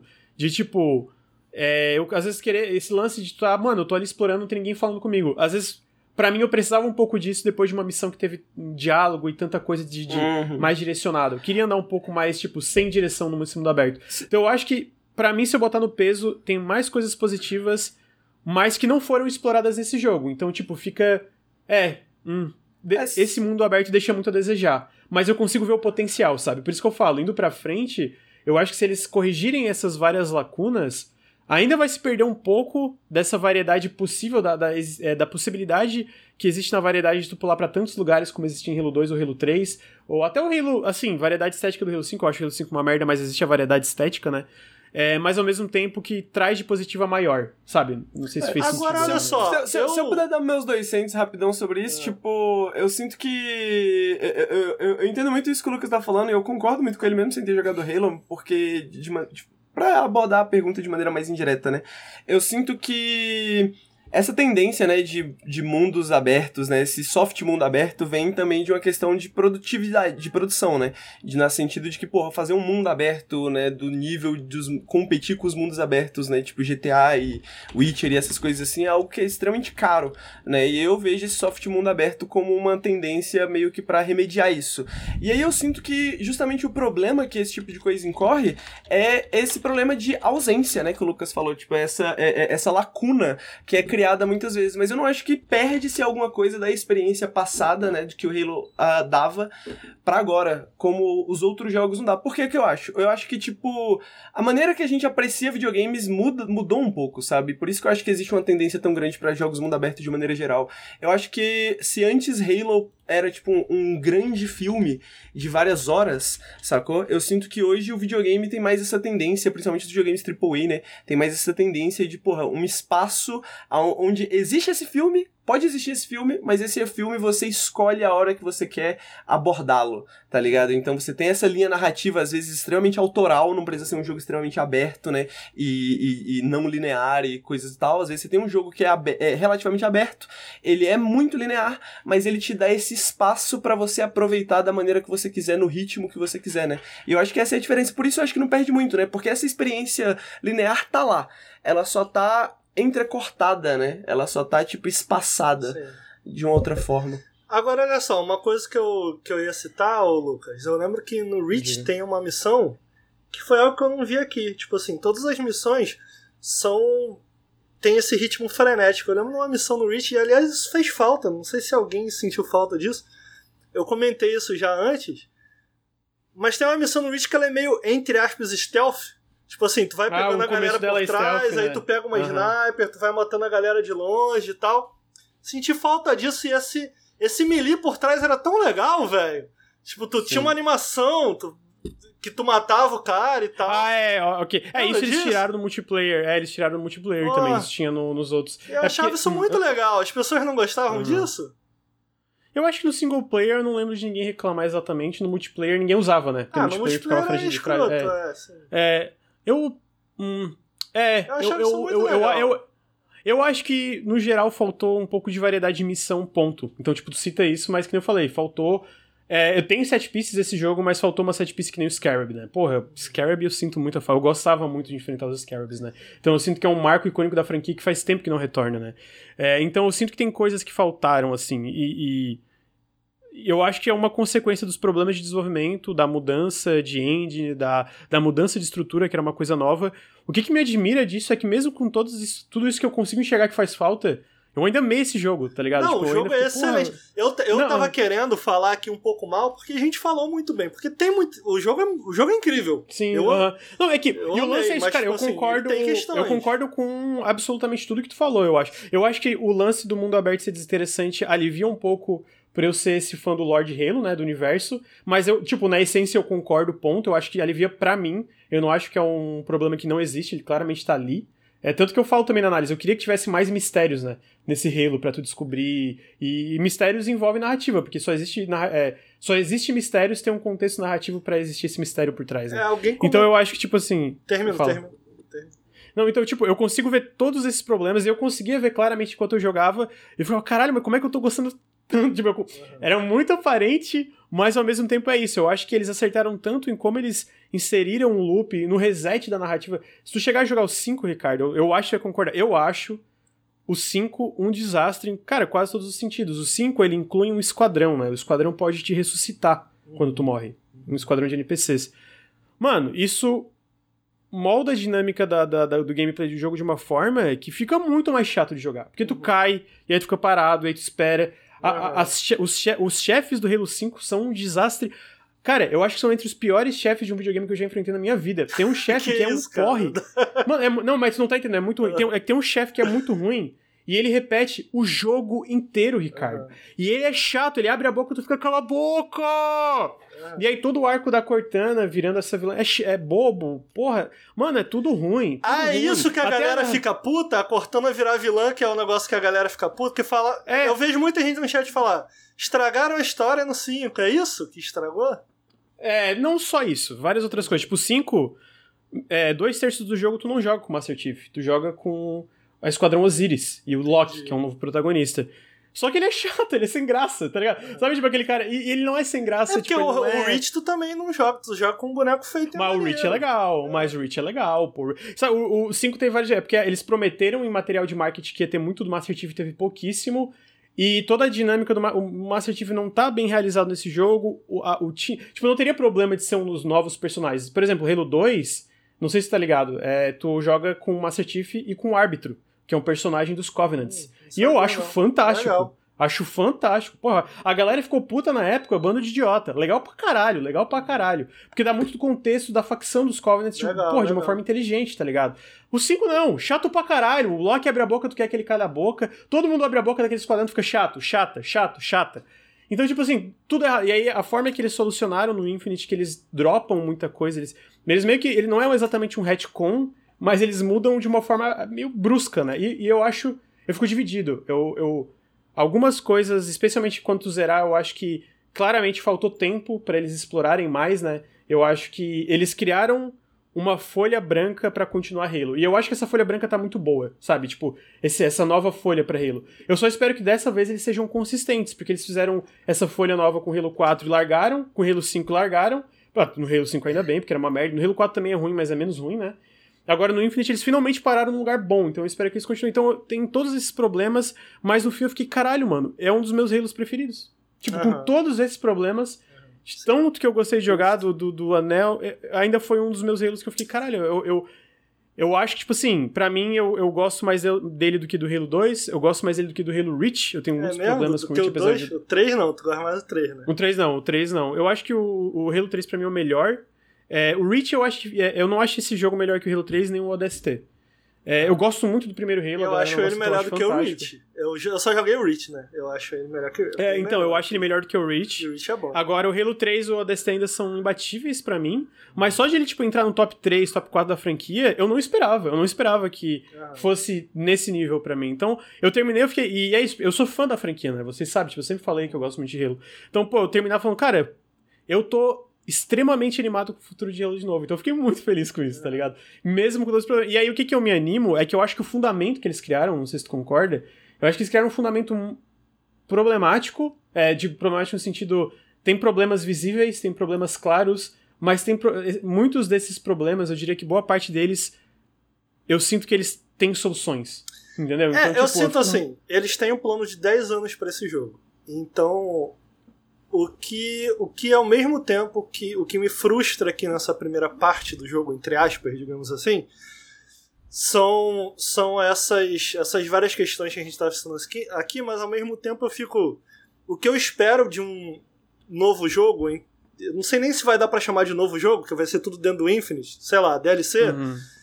é como ele vai se diferenciar do que, daquilo que eu já joguei. E eu consigo ver múltiplas formas de difer se diferenciar e de ser melhor, porque ainda que o jogo seja muito bom, dá para enxergar com clareza para onde ele pode evoluir. Então o que eu fico, o que eu fico ansioso para esse plano de 10 anos é como num próximo jogo ele vai se diferenciar e a partir de um, ter, de uma, de um terceiro jogo, se é que, sabe, dentro desse, desse plano que é o Infinite, uhum. como ele vai se diferenciar e evoluir, né?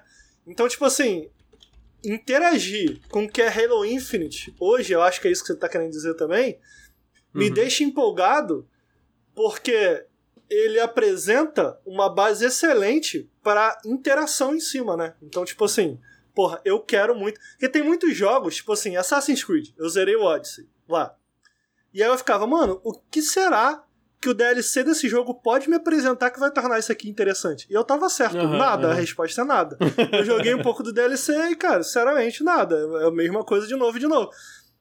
a mesma coisa de uma parada que eu joguei muito. Já esse jogo aqui é diferente, né? Então, tipo assim, eu, eu fico ansioso para ver o que vem. Agora, só para finalizar aqui sobre o Halo, alguém perguntou ali no chat é, o que vocês acharam da direção. Isso me lembrou uma coisa que eu preciso elogiar aqui do jogo. Ele tem essa ideia, assim como God of War, de ser um plano sequência, né? Tipo oh, assim. é muito legal, né, cara? E, cara, que transições excelentes! Que transições eu acho muito que ele faz, Pô, cara. No começo tem aquela cena quando a arma é introduzida, que o Master Chief tá andando e de repente vai pras costas e dá tipo uma explosão Sim, de dados. Mano. Eu fiquei, caralho! E, e olha que as cutscenes têm problemas, são né? Muito legais, aquela, velho. Caralho. Aquela, aqueles problemas das animações faciais, e mesmo assim é, pô, é muito bem dirigido, eu acho. Muito as cutscenes, elas são muito bem dirigidas, assim, cara. Questão de escala, em questão de, pô, de jogo de câmera. É muito legal. Eu não esperava, mano. Porque, tipo assim, ele tem. Ele não é inteiro, né? Assim como God of War, ele tem uns loadings em algumas partes. Mas as cutscenes é tudo, tipo transição para primeira pessoa, para cutscene em terceira pessoa, para primeira pessoa, e é muito, muito, muito bem, bem feito, mano. Ficou mu... Isso aí uhum. ficou muito bem feito. Acho até que eu gosto mais do que. Curioso, aí vai de gosto, né? Mas eu acho as transições são tão interessantes. Eu, eu sou editor, né? Então, tipo assim, para mim é muito fascinante ver essas transições. E eu sou meio obcecado por transição. Uhum. Então, tipo assim, pra mim ficou mais interessante do que os takes, entre aspas, mais cinematográficos dos outros jogos. Tipo, de takes de cima, do lado e tal. E... A câmera tá uhum. tá sempre acompanhando o Master Chief, cara. E era isso que eu ia te perguntar, Ricardo. Como editor, tu, tipo... Tipo assim, isso não funcionaria exatamente no cinema, né? No cinema isso seria, tipo, pra fazer uma, uma cena de, como essa ou qualquer coisa assim, tipo, isso é até muito difícil de executar no cinema, né? Tipo, é uma divergência, assim, que será finalmente a gente tá, tipo, divergindo, assim, do, do cinema em outras técnicas de, de, de apresentação cinematográfica. É, o, o que eu acho interessante é que, assim como no God of War, eu lembro quando a galera comentou, teve essa, essa treta do tipo, ah, agora of War vai ser um plano, um grande plano sequência, e o pessoal tava, tipo assim, gente videogame já é um grande plano de sequência, tá ligado? Tá sempre acompanhando o teu personagem, já é, entendeu? Então, tipo assim, porque a galera tava falando, meu Deus, que inovação! E a gente, porra, mas peraí. Enfim, mas o que, eu, o que eu gosto, cara, da ideia do plano sequência é que é, essa. Pro, pro videogame especificamente, eu acho que funciona muito bem. Porque de uma maneira ou de outra, você já tá acompanhando o teu personagem o tempo inteiro na tela. E de repente, com o plano sequência, é, é, não tem cortes, né? Tipo, não é uma Isso, câmera, não tá trocando de câmera para câmera, é um videogame, né? Exato, essa é a questão. Tu não sente que são esses dois pedaços. Ok, agora é um filme, agora eu jogo. Agora é um filme, agora eu jogo. Acho que isso faz funcionar muito bem. E no Halo tá muito bem explorado. Acho que no God of War funciona também. É, uhum. Tu sente, mesmo quando tu não tá em controle, tu se sente dono daquelas ações. Tu sente que a câmera tá te levando nessa montanha russa e não que a narrativa tá indo, tá pedindo aquela montanha russa de emoções, de ação e tal. Então tu sente mesmo com você não controle, de alguma maneira tu se sente próximo aquilo. Eu acho que isso funciona muito bem. E, velho, é, de novo, a, todas as transições, a maneira como porque tá, vocês estão vendo aí na tela, a, a, câmera sai da primeira pessoa, aí geralmente o Master Chief entra. Tá vendo como tá aparecendo aí na tela agora? Olha como o Master Chief entra no foco e olha como ele vai voltar daqui a pouco, sabe? Ah, cortou, uhum. infelizmente. Cortou, Mas, tipo assim, como ele leva pro personagem que tá falando e a câmera dá a volta, de repente volta, e aí tu tá com a arma em primeira pessoa e começa o tiro tu fala, caralho, que foda essa transição. É, tá é muito foda. Né? Então, amigo, sabe o que, que me deixa muito feliz? Muito legal. Porque eu era muito cético com é, é uma coisa que, né, os videogames estão mudando, etc, mas sempre fui muito cético com esse plano de 10 anos, né? Tipo, ah, plano de 10 anos do Halo e tal. No multiplayer faz sentido, né? Ainda mais multiplayer free to play, eu acho que faz bastante sentido na campanha. Eu ficava muito na dúvida, mas se tem uma coisa que me deixa animado com esse plano de 10 anos é, é bom, a partir do momento que eles dropar o Xbox antigo para as novas experiências de campanha, né? Porque eu imagino que a ideia do Halo Infinite, esse plano de 10 anos, é que nem o Master Chief Collection. É, onde existem campanhas que tu clica e, tipo, que nem tu falou, pode ser outro mapa completamente Sim. novo, né? Tipo, outra, ou realmente outra campanha, outra experiência single player do zero. Mas uma coisa que me deixa muito na expectativa, que eu espero que aconteça, especialmente a gente vê muitos dos estúdios da Microsoft experimentando com experiências menores, experimentando com experiências menores, né? Eu espero que eles façam experiências mais condensadas e arriscadas de Halo. Eu cito isso Sim, porque o DST é um dos meus Halos favoritos e ele é o menos expansivo. Ele foi o primeiro jogo que fez meio que um hub, né? Um hub que tu explora outras áreas. E eu acho que apesar dos problemas, Halo ODST, é, cara, é fenomenal, até por ser um jogo que tu joga de uma forma diferente, por tu não ser um espartano. E eu acho que se tem um jogo que tem potencial para explorar isso, é um jogo que é tipo uma plataforma onde vão, vão adicionar coisas novas, né? Tipo, dentro desse plano de 10 anos. Então é uma coisa que eu, obviamente, eu quero mais experiências com Master Chief. Eu quero essas experiências grandiosas, assim, né? No sentido de explorar um Halo, coisas novas e é, no papel de Master Chief. Mas eu espero também que eles, ok, vamos pegar uma equipe menor aqui e fazer uma coisa completamente diferente. Essa é uma das coisas que me interessa muito dentro dessa ideia, né, desse plano de 10 anos que existe no Halo. Eu espero muito que eles façam isso, porque existe muito potencial de exploração de mecânicas de Halo. A gente já viu isso é, no Reach, no, no ODST e, e, etc. Eu espero que isso seja explorado no Infinite como um jogo, uma plataforma de 10 anos indo pra frente, né? Uhum. É, uma outra coisa que eu ia comentar só sobre a edição que eu achei muito legal é... Esqueci. Esqueci, mano. Esqueci, eu tava esperando, não vai vir. Quando eu começar a falar, vai vir, mas não vem, mano. Desculpa, chefe. É... Cara, acho que é isso, acho que é isso. É... Tô, é isso. tô muito feliz com o jogo. Quero muito continuar jogando ele, gostei, gostando muito desse Halo. Tem essas questões, realmente. A trilha sonora, amigo, tá feliz agora? Eu, eu gosto muito. Trilha sonora muito boa. Sabe o que é muito bom também, ô Lucas? O quê? Animações de reload! Que animações Não. boas de reload! Que, que gostoso! E um problema, que... tu já percebeu Caralho. que algumas armas é 30 FPS? Nossa, me incomoda muito, mano. Muito bom, cara. Como, como o som casa, como as animações são, tipo, tudo com impacto. Porra, muito bom. Que muito animações bom. incríveis de reload. Ele faz assim. Tipo assim, ele, ele só tá soltando a bala, mano. Aquilo ali na vida real seria só assim. Mas de repente eles fazem um impacto, ele vai.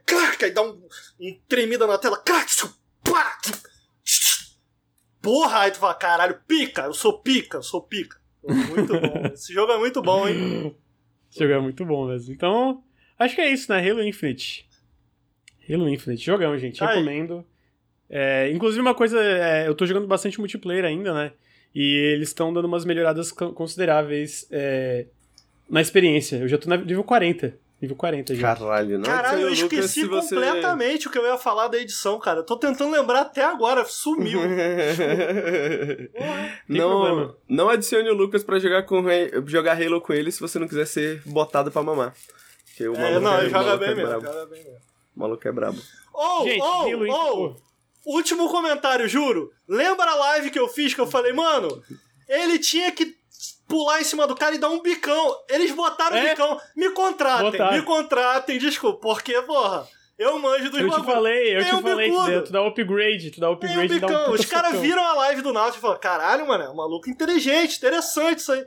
E botaram o bicão. Obrigado, desenvolvedores de Halo, por me ouvir. Tá aí.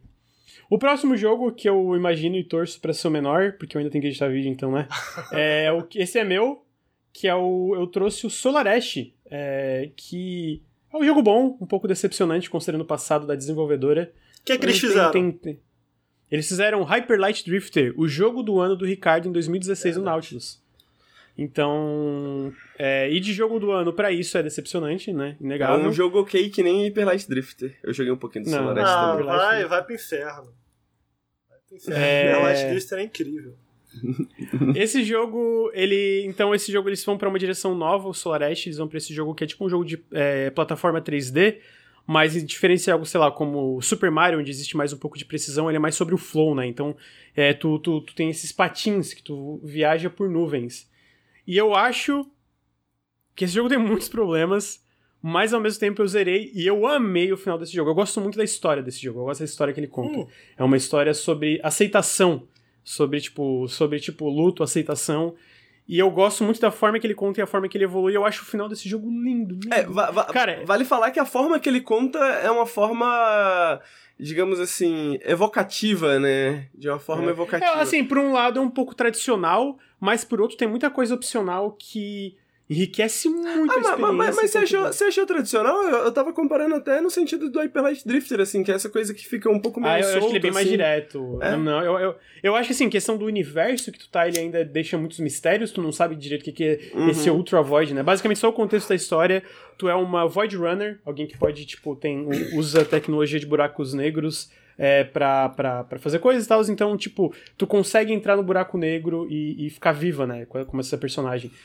E aí, basicamente, o que tá acontecendo é que tu tá tentando. Tu, dentro do contexto desse jogo, o teu planeta tá prestes a ser absorvido por esse negócio chamado Ultra Void, que é esse gigantesco buraco negro que devora planetas atrás de planetas atrás de planetas. E aí tu entra nisso e tu usa uma tecnologia que é esse Star Seed, semente das estrelas, para tentar é, dispersar esse buraco negro. Só que alguma coisa dá errada, a tua equipe não responde mais e tu entra no buraco negro pra ver o que tá acontecendo. E aí a jornada do jogo começa. E aí, a primeira coisa que eu, eu quero fazer uns, pequenos, uns elogios ao jogo antes da gente entrar em vários problemas. Mas uma coisa que esse jogo faz absolutamente bem, eu gosto muito do visual desse jogo. É muito Eu acho a direção de arte desse jogo excepcional.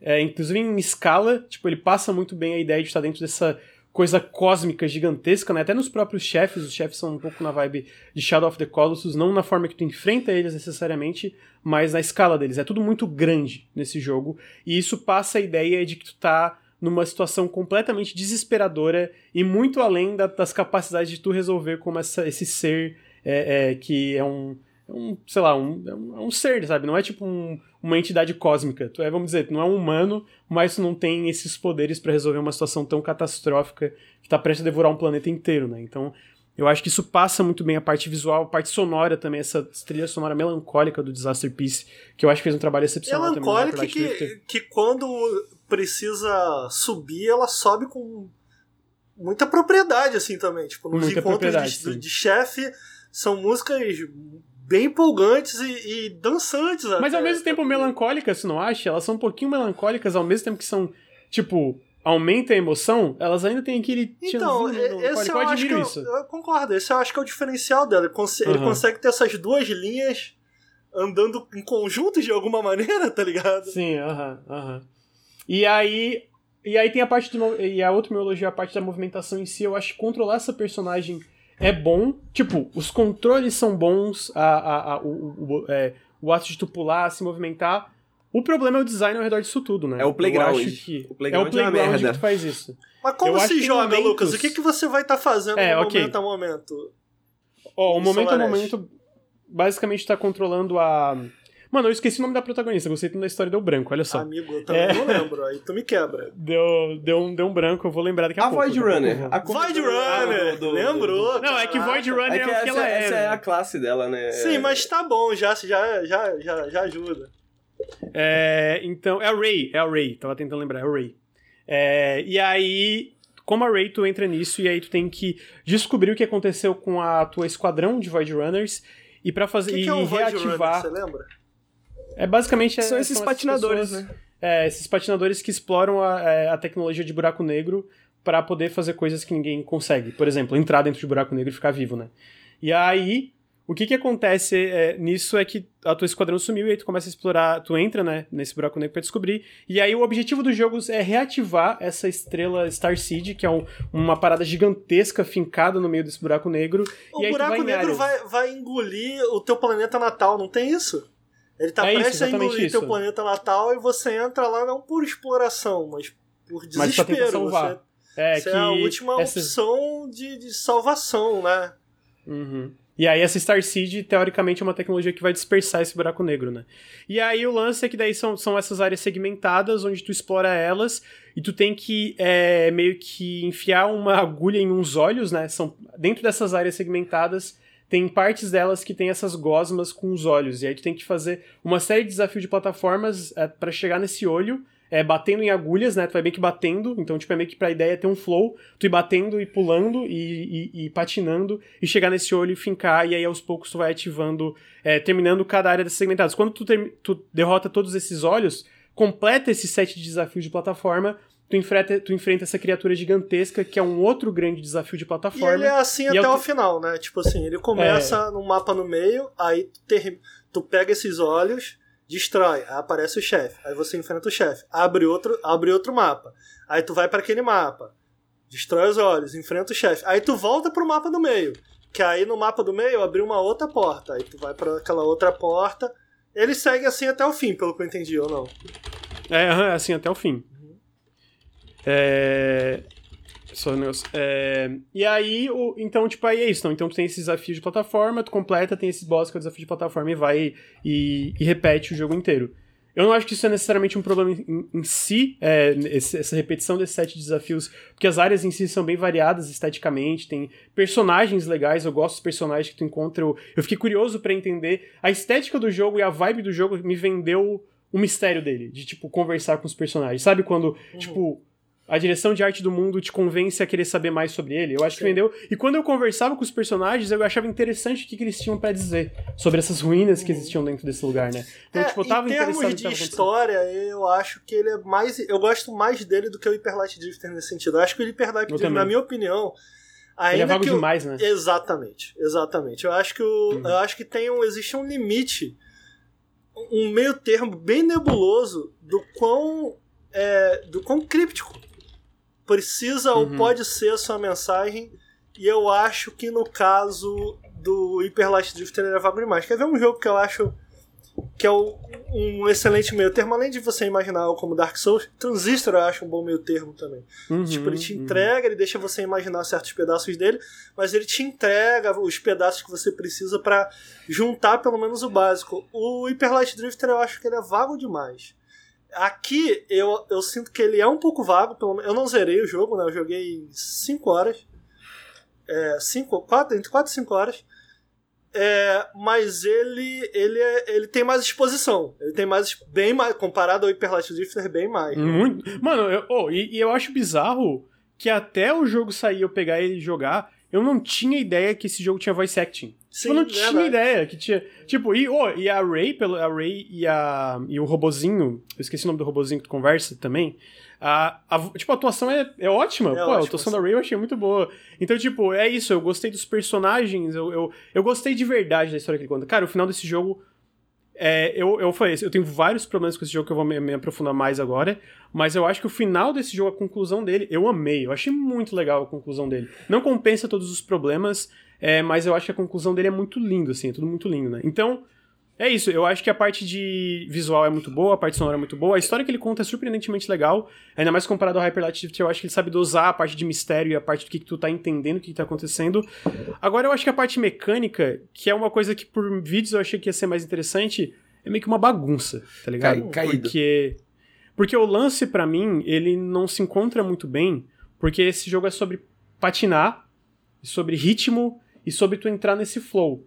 Mas muitas das áreas que tu explora, elas quebram o tempo todo esse ritmo. Essa, essa, a ideia é tu entrar na zona e patinar e pular, e elas não são bem elaboradas para tu fazer isso. Tem muito problema de. Às vezes problema de colisão. Às vezes tu tá correndo e de repente tu não entende se é pra tu pular é ou não, verdade. porque o jogo não, não vende muito bem esteticamente. Ele, ele não te direciona bem pela, pelo, ele pelo não visual. Comunica bem comunica esteticamente. Bem, é, você pensa num jogo como Mario, como Sonic, como Sonic eu dei uma forçada, mas imagina o Sonic, você sabe, pô, aqui, se eu for aqui, eu consigo fazer isso, se eu for aqui, eu consigo fazer isso tal.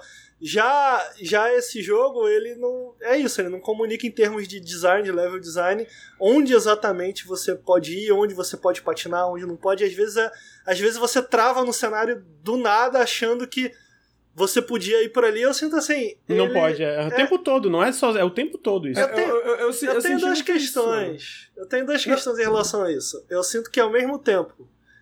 Porque eu gosto que a exploração dele é cadenciada. Eu não queria poder sair patinando feito um maluco o cenário uhum, inteiro. Uhum. Eu gosto que você pode. É, é, tem o seu momento de explorar com velocidade, com agilidade, porque tem isso. É uma coisa que eu cito muito no, no, no Sonic, né? Eles tinham duas opções no Sonic, em fazer esses Sonics 3D. De fazer o Sonic rápido ou o Sonic ágil. E eles escolheram rápido. Eu acho que o Sonic tem que ser ágil e não rápido. Então, uhum. pense em um personagem ágil. Sei lá, os personagens de Assassin's Creed eles são ágeis.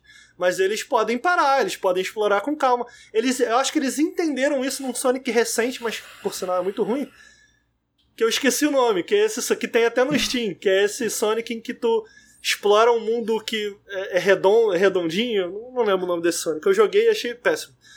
Mas a ideia tá lá. É do tipo assim. Ele precisa. É, Lost World, isso, Lost World. O Lost World ele é um personagem mais ágil e não rápido. Porque aí tu pega um personagem rápido, pô, tu pega o Sonic. Tu não vê nem o que tá acontecendo, mano. Tu sai correndo. Aí, pô, tem inimigo Sonic. Aperta o botão, tu dá um dash, tu vai matar todo mundo, foda-se. E tu fica, velho, não era assim que era o Sonic, tá ligado? Não, não era sobre Sim. isso. É, e eu acho que aqui eles fizeram, eles escolheram a opção de fazer um boneco ágil. E eu gosto dessa decisão. Eu mas, também, eu também essa decisão. Mas quando ele precisa que você seja rápido, especialmente nas set pieces, é isso. Existe muito esse problema de comunicação. Às vezes você não sabe. Pô, ele precisa que você vá rápido, mas às vezes tu fica.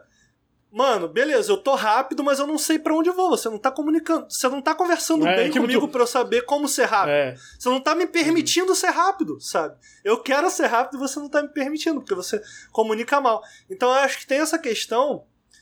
É, mas ao mesmo tempo, é isso. Eu, eu não sei se vocês concordam. Você falou, pô, eu, eu, eu queria estar tá indo rápido e não, eu, eu gosto de como ele cadencia não, então, bem entre o, entre, uh, sabe, entre eu, eu acho o ágil que tu e o veloz. Pontuou, não sei se vocês pontuou melhor que eu. Eu acho que meu problema não é o fato de tu poder ir devagar, é até porque, tipo, eu não sei se o Henrique. Eu, eu tava adorando conhecer esse mundo, andar devagar e conversar com os personagens e procurar as coisas. Tipo, a lore, né? As historinhas. Eu tava, porra, eu tava achando muito interessante. O problema é isso, quando ele quer que tu seja ágil, eu acho que nos momentos que dá certo é muito legal. O Sim. problema é que a maioria dos. Não necessariamente a maioria, mas sei lá, metade dos momentos não dá muito certo, não funciona muito bem.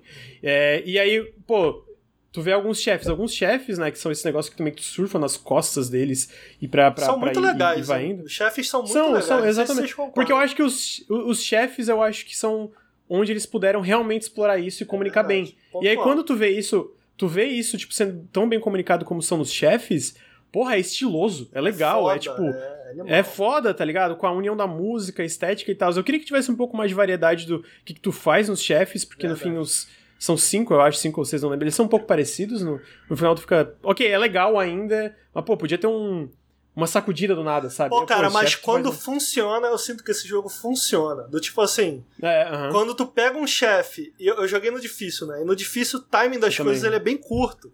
Então, tipo assim, quando tu pega o chefe, tu sai deslizando pelas costas dele, pá, pá, pá, destruindo. Ele vira um jogo rítmico, cara. Quase, eu sinto. Uhum. Então, tipo assim, corre, pula, dash, pula, é, aí para o tempo, aí dash, aí taca, taca a arma, que ele tem uma habilidade que ele taca a arma e, e, e tipo um, um grappling hook e tal. Grappling uhum. hook, dash, vira uma parada ritma muito gostosa. E quando tu, pá, no final ele é muito estiloso, né? Um jogo visualmente é, muito estiloso. Muito, muito, então, assim, quando ele casa a música, jogabilidade, é, é, visual, quando, quando tudo casa, tu fala, puta, saquei. Saquei, hein? Entendi. Entendi qual era a ideia. Uhum. Mas. O problema é que ele é muito inconsistente, é, né, cara? Exatamente. Exatamente. Ele é, é muito inconsistente. Eu tô, com, eu tô com o Lucas, eu acho que, tipo, eu acho ele um jogo muito dissonante, assim, entre as mecânicas e o level design, sabe? Tipo, eu entendo a questão de ser ágil, mas eu não me sinto ágil com. É, quando você tem que, tipo, avançar na história, né? Quando você tem que derrotar os olhos, assim, naqueles desafios e tal. Eu sinto que é tudo muito tem controlado. Tem... Aí que tá, sacou? tem, um, tem uns que até tu sente. Eu, eu concordo tem... isso com, com o Henrique. Uhum. Fala aí, fala aí. Sabe, eu, eu, aí, é, só tem um caminho, né? Tem um caminho bem truncado, às vezes. Exato, só sacou? isso. Tipo, e, assim. e, bem específico, que, tipo assim, eu sinto que, por exemplo, funciona, sei lá, num jogo como Celeste, por exemplo, que é uma uhum. plataforma de precisão e tal, e eu sinto que ele busca essa precisão nesse momento, mas ao mesmo tempo, toda a ideia de andar com patins e explorar aquele mundo, eu acho totalmente dissonante com isso, porque, tipo, essa é uma ideia de, pô, você tá livre meio que pra explorar do seu jeito e ir pra onde você quiser e explorar aquele espaço ali. Agora, quando você vai pro puzzlezinho, né, o puzzlezinho de plataforma é tipo, pô, tem aqui, é isso que você precisa fazer desse Perfeito. jeito especificamente. Perfeito. Então, hum. tipo, até o boss, assim, sacou? Tipo, a, a comparação com Shadow of the Colossus, por exemplo, o, o Shadow of the Colossus ele vai te indicando assim, pô, você pode, pô, você pode escalar pelos, então você pode dar aquela escalada aqui, ele tem esse movimento, ele tem essa parada, então você vai meio que descobrindo ao mesmo tempo ali o funcionamento, o comportamento daquele boss. Os bosses do Solar Ash eu achei, tipo, os dois que eu joguei só, né, na real, eu achei, tipo. Ok, tem um caminho, é a mesma coisa do puzzle, só que numa escala maior. Sacou? Tipo assim, é super controlado, é super, mano, é, é isso aqui, tem É. isso aqui, Olha isso só, aqui. Tipo, Eu, é, eu- o acho que eu sinto o, também, o- cara? o controlado do boss eu acho que funciona até. O controlado É, mas da outra parte eu acho que eu gosto bem disso que o menos, Henrique bem. fala, cara. Acho que isso faz muito sentido, porque foi uma coisa que eu notei enquanto eu tava jogando, que eu fiquei, cara, eu tô gostando, mas tá faltando alguma coisa aqui. Eu, eu acho que o que tá uhum. faltando, cara, é essa. É, é você. O jogo. Pelo menos isso é como eu gosto. Tipo assim, o jogo, ele te dá. Ele tem um botão de velocidade, ao invés de te, te dar um conjunto de habilidades que te façam ser veloz. Então, para pra pensar como Mario, por exemplo. Quando tu. Pô, tu taca o chapéu, tu pula, tu pula ali, pula pra cá. Então tem um conjunto de habilidades que, que você, jogador, é livre pra explorar, pra chegar de ponto A a ponto B da maneira Uhum.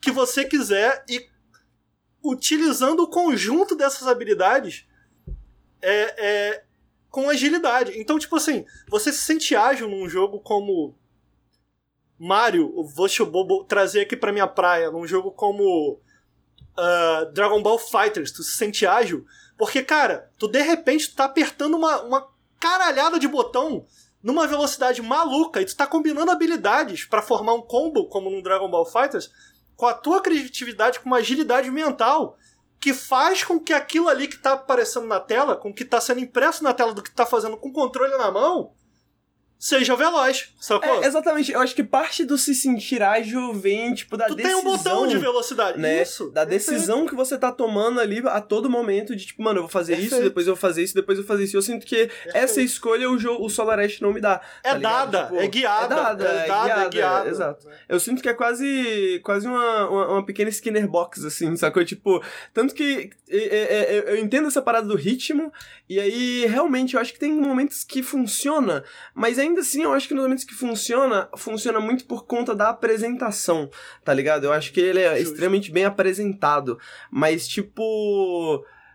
E aí se torna impressionante, aquele, porra, aquela set piece é muito impressionante. Eu acho que. E eu, eu acho que é mesmo. E eu acho que vale a pena jogar o jogo porque é impressionante, tá? Porque é muito bonito. Mas ao mesmo tempo. Eu não sinto que mecanicamente ele é um jogo que me dá muitos prazeres. Eu, eu, eu, eu me senti extremamente frustrado com ele, na verdade, assim, sacou? Em vários momentos, assim, de tipo, caralho, é, ok, eu só tenho que acertar esse ritmo aqui de coisas, tal, tal, tal, e e uma sequência de botões no controle, tá ligado? Não tem muito pensar, assim, sacou? Tipo, é uma coisa muito mecânica mesmo, assim, sabe? Agora, curioso, cara, porque eu, eu, eu recomendo o jogo. Tipo assim, eu não recomendo a galera, não sei quanto ele tá, não recomendo pegar agora, mas numa promoção super vale a pena. Eu tô achando curioso que eu acho que. Eu não gostei muito, eu fiquei decepcionadíssimo. Eu acho que talvez eu tenha sido o que mais gostou do jogo. Porque, tipo assim, eu acho que ele é um jogo bem vibes, assim. Tipo assim, ele é gostoso. Exato. Eu gosto Ele da é vibe, eu gosto da história, eu gosto da direção de arte, tipo, eu gosto de tudo que não é exatamente, tipo assim, eu gosto até de. Eu gosto de jogar o jogo. Eu não gosto de progredir. Tá ligado? Eu gosto muito de ficar rodando aquele espaço ali que você tem permitido. Tipo, Tá eu sinto que- R$79,90 o jogo. Tô Eu vendo sinto- aqui, pelo menos na época, É né? caro, Hum, é perdão. caro.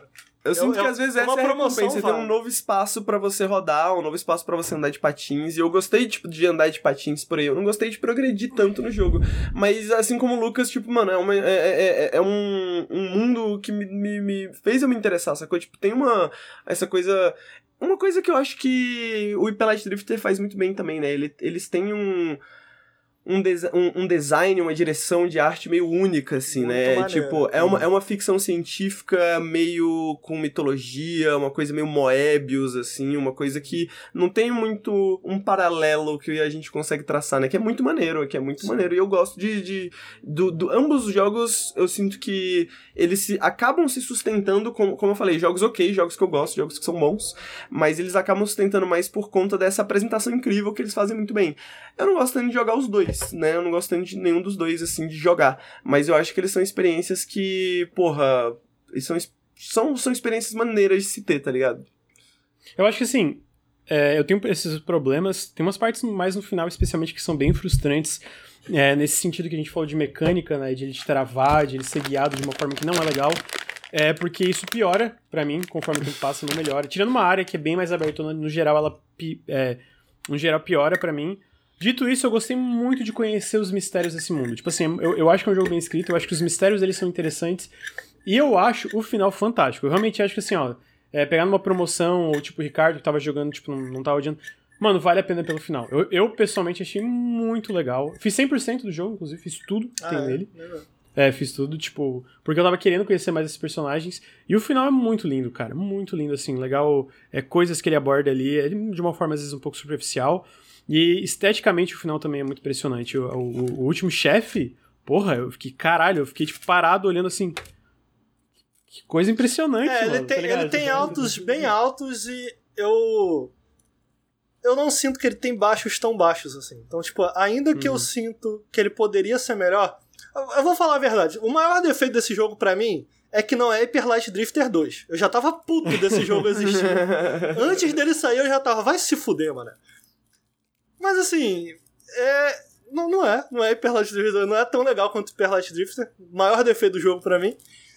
Mas é um bom jogo, cara. Eu não acho, eu não acho que ele, eu não acho que ele é excelente, eu não acho que ele é ótimo. Eu não acho que ele é ruim. Eu acho que ele é bom, sabe? É, eu concordo. Eu acho que ele é um bom jogo, é, com momentos bem ruins. É porque é isso, os baixos não, não, não são tão baixos quanto os altos. Eu concordo. Dito isso, tem umas partes no final que são bem baixas que eu fiquei meio É. puto, assim. De tipo, frustrante, que eu- frustrado que eu tava falando. Cara, essa porra não funciona. Não sei nem que direção que eu tenho que apontar o analógico pra enfiar esse gancho do caralho. Tipo, era nesse nível de raiva, assim, sabe? Ô, mano, Dito vai isso- fazer Hyper Light Drifter 2 agora.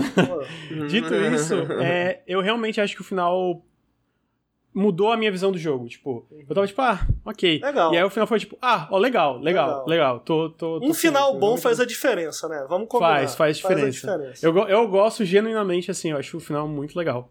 Mas eu acho que é isso de. de quase falei de Hyper Light Drifter. Eu acho que é Sabe isso que jogo acho. que é ruim e tem um final bom, Lucas? Qual? Cyberpunk.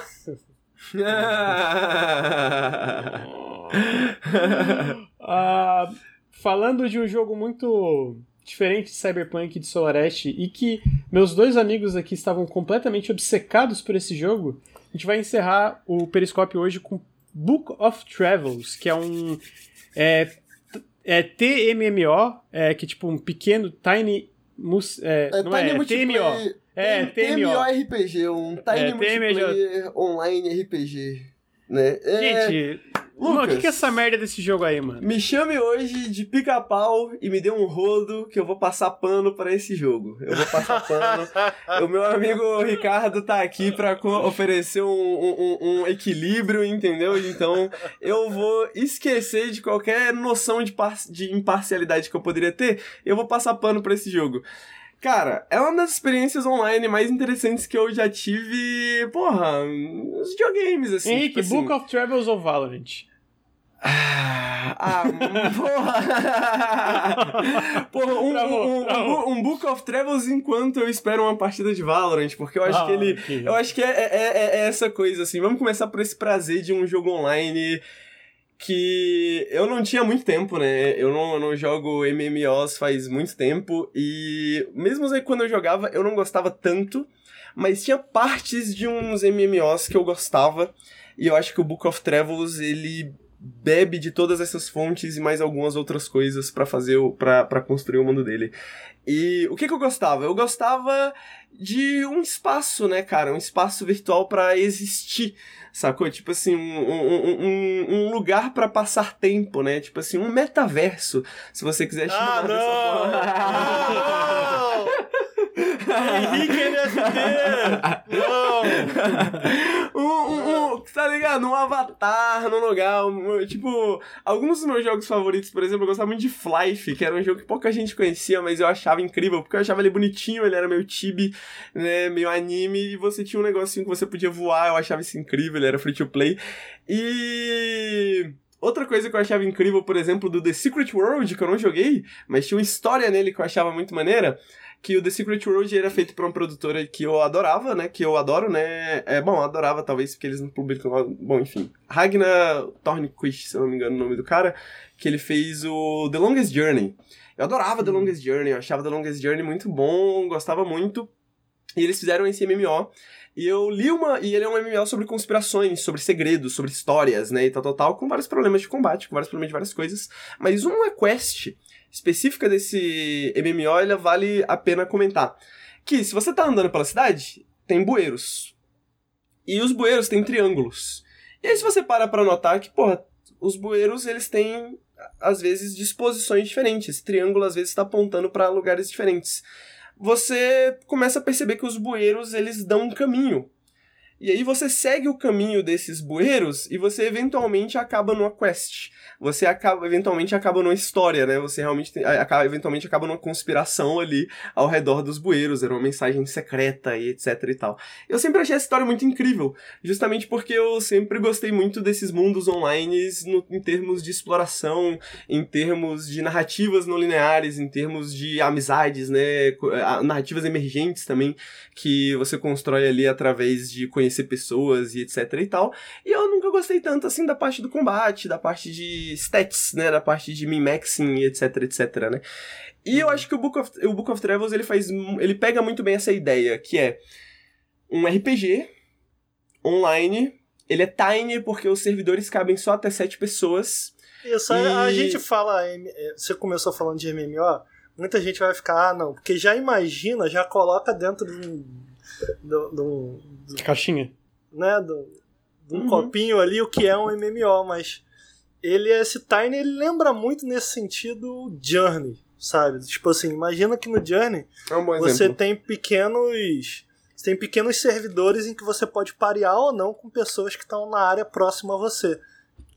É meio que assim que o Book of Terror funciona. São são pequenos servidores em que você pode encontrar e a sensação ainda que a, a, a, função não seja a mesma, a maneira que ele funciona não seja a mesma, a sensação é muito similar a essa do Journey. Tipo, ah, olha ali uma pessoa! E aí tu vai lá trocar ideia com ela. Mas eu vou deixar o Henrique continuar falando. Perfeito, perfeito. Mas essa é a ideia mesmo, né? Eu acho que ele pensa uh, até, em, até em questões de produção, né? Deve ser difícil pra caramba produzir um MMO né, um MMO, né, gigante para milhares de jogadores, centenas de jogadores. E eles têm essa pegada de ser pequeno e eles e, e, se isso é uma limitação, eu sinto que eles casam muito bem as temáticas do jogo e as mecânicas do jogo com essas limitações, que vem dessa ideia, como o Ricardo comentou, né, de tipo parecer esse online um pouquinho diferente, um pouquinho meio journey, né, um pouquinho mais solto de certas formas e tal, tal, tal. E uma das paradas legais do Book of Travels é que você é esse viajante, você constrói o seu personagem, o, o, o eles são. Importante formas, falar da construção do personagem. É, não... que inclusive agora tem um achievement, né? O jogo saiu há pouco tempo atrás em Early Access, ele vai passar mais um tempo em Early Access. E agora. Dois anos, no, passar mais primeiro... um tempo não. Ele ainda mais vai dois passar anos, mais pelo dois menos. anos, pelo menos, assim, pelo menos. Dois anos segundo os desenvolvedores, mas a gente sabe que produção de videogame nunca se sabe, né? Mas, inclusive, o primeiro update saiu achievements, e um dos achievements é você conseguir sobreviver à criação de personagens, né? Porque é uma criação de personagens extensa e ao mesmo tempo ela é muito focada em, digamos assim, flavor, né? E muito focada em sabor, assim, né? Então, qual que vai ser o modelo do seu personagem, qual que vai ser mais ou menos ali o, o, o as ideias desse arquétipo, né? Pra meio que já é, o que é legal... Já incentivar o roleplay, né? Incentivar uma Isso. ideia de roleplay, né? O que eu achei legal na criação do personagem é que, como o Henrique falou, esse flavor, o que ele quer dizer com isso, eu acho que tem muitas escolhas que você faz ali que são puramente narrativas. Ele incentiva muito o roleplay. Então, tipo assim, hum. o, que, o que você vai ser nesse mundo? Porque existem múltiplas opções. Então, eu, por exemplo, criei um personagemzinho mais similar com um samurai. Então, tipo assim, beleza, mas como ele se comporta? O, o, o jogo pergunta. Então, se tem vantagens e desvantagens. Pô, ele é orgulhoso, ele, ele fala muito, ele é conversador, sacou? Além de você poder escrever mini biografias de, pô, da história do teu personagem que é utilizado pelo jogo, por exemplo, eu escolhi minha biografia, escrevi ela, só que ninguém sabe da minha história. Mas tem uma habilidade no jogo que você consegue ler ali a mente do personagem e consegue ler a biografia que tá escondida. Então, tipo assim, hum. qual a utilidade disso? Nenhuma! Mas é divertidão, mano. Mas, entendeu? Quem, então quem é isso que... escrevia lore de personagem de RPG, né? Tipo assim, isso. você ia criar um personagem de RPG de mesa, aí, porra, você criava o um personagem lá, e aí, porra, à noite tu ficava pensando naquele personagem, criava uma história pra aquele é, personagem. É tipo assim, as coisas que você constrói nesse criador de personagem, e o design do jogo gira um pouco ao redor disso, ela não gira necessariamente a cada, pô, mas qual a vantagem isso vai me dar? Então, por exemplo, eu passei horas jogando com, com o Henrique. Eu fui lá, mano, comprei uma espada. Pô, tava me sentindo foda, comprei uma espada. O Henrique, por conta do roleplay dele, ele aprendeu a soltar fogos. E é isso. Então, mas pra quê? Nada. A Não, gente, não, não, não. A gente terminava uma aqui. missão ele soltava fogos. Eu também aprendi a jogar flores no chão. Eu solto uma magia que faz nascer flores ao nosso redor. Então eu faz Teve nascer uma hora- flores ao nosso redor. Teve uma hora que eu tava desesperado. Eu falei, Henrique, tem três caras aqui lutando comigo. O Henrique, beleza. Eu puxei minha espada o Henrique fez uma flor. É o. Estou John ajudando. Lennon. O Henrique é o John. Tô ajudando. The people. Ele faz as flores quando continua- começa a cantar, assim. Eu, eu, eu entreguei, eu, eu entreguei uma flor pros bandidos pra ver se eles não me assaltavam. Eu fiz essa aí. Tá, mas me explica uma coisa. Eu me intrometi só Fala. pra explicar que é um jogo muito sobre isso, entendeu? Sobre roleplay. Sobre Como tu quer roleplay. jogar? O que, o que você quer fazer nesse mundo? Como você quer explorar esse mundo? Porque é um jogo. É. Muito menos que você espera de um MMO. É um jogo sobre level, equipamentos e tal. É um jogo. Isso existe, mas é um jogo muito menos sobre isso e muito mais sobre roleplay. Muito mais de, pô, como tu quer jogar? Que tipo de personagem você quer criar? Sacou? Como você Exatamente. vai explorar esse mundo? Como você vai se apresentar às pessoas que você encontra nesse mundo? Como você vai se apresentar às quests que são dadas? Como você quer resolvê-las e tal? Então é um jogo que gera muito sobre isso. Exatamente, tipo, pra dar uma- um, um panorama do meu primeiro dia, né? Do nosso primeiro Deixa o dia. né, Lucas que eu comecei a perguntar. O Lucas queria perguntar. É. Ah, é verdade. é que. Por favor. Não, é que você estava falando, eu entendi que, tipo, ele não tem exatamente a mesma estrutura de progressão de um MMO é, tradicional, né? Porque não tem esse lance de nível e etc. É, é muito sobre esse lance do roleplay, né? A minha pergunta, eu acho, é, primeiro, o que, que quer dizer Chapter Zero? Que o jogo tem capítulo zero, né? É, ele fala, tipo, o primeiro ca- é, capítulo do jogo. Eu sei que ele tá em jogo de acesso antecipado. Acho que a ideia é, tipo, o que, que é, cap- é capítulo zero e como ele vai expandir. E a segunda, eu entendi que é muito sobre roleplay, mas dentro desse roleplay, como é que ele propõe um- um- uma, uma certa progressão pra ti? Tá. É, em sentido, tipo, de objetivos, pra, ou ele é um jogo... Porque não, não tem Que problema é o grande tiver, né? problema também, né? Que é, e é justamente a questão mais justa, eu acho, Tipo, né? de ele, ser, ele é mais aberto, ele realmente, cara, a gente tem esse mundo, a gente quer que interaja ele da forma que tu preferir, ou ele tem um tipo de estrutura que te ajuda a guiar com isso ao mesmo tempo que te dá liberdade? Eu acho que é mais essa dúvida, né? É, com certeza. Eu acho que, a, é- acho que a dúvida mais justa do jogo. Em relação ao Chapter Zero, a gente pode comentar mais depois, mas só pra deixar explicado, o Chapter Zero, ele é todo o período de Early Access, basicamente. Então, é, o Chapter Zero, é, o mundo não está terminado ainda, bugs, fixes e etc. Então, tudo isso é o Chapter Zero. Ah, mas já tá, já, já- as histórias já estão meio que acontecendo, né? Quando sair o Chapter 1, ninguém sabe o que, que vai ser. Mas o Chapter 0, ele vai ter toda uma progressão dos updates ao longo desses dois anos, que vai ser as novas partes do mapa, né? Por enquanto a gente só tem a parte oeste do mapa pra, pra explorar. Então depois vai vir o sul, depois vai vir o leste, depois vai vir o centro e o norte, né? E, a- e aí vai Hum. terminar o Early Access.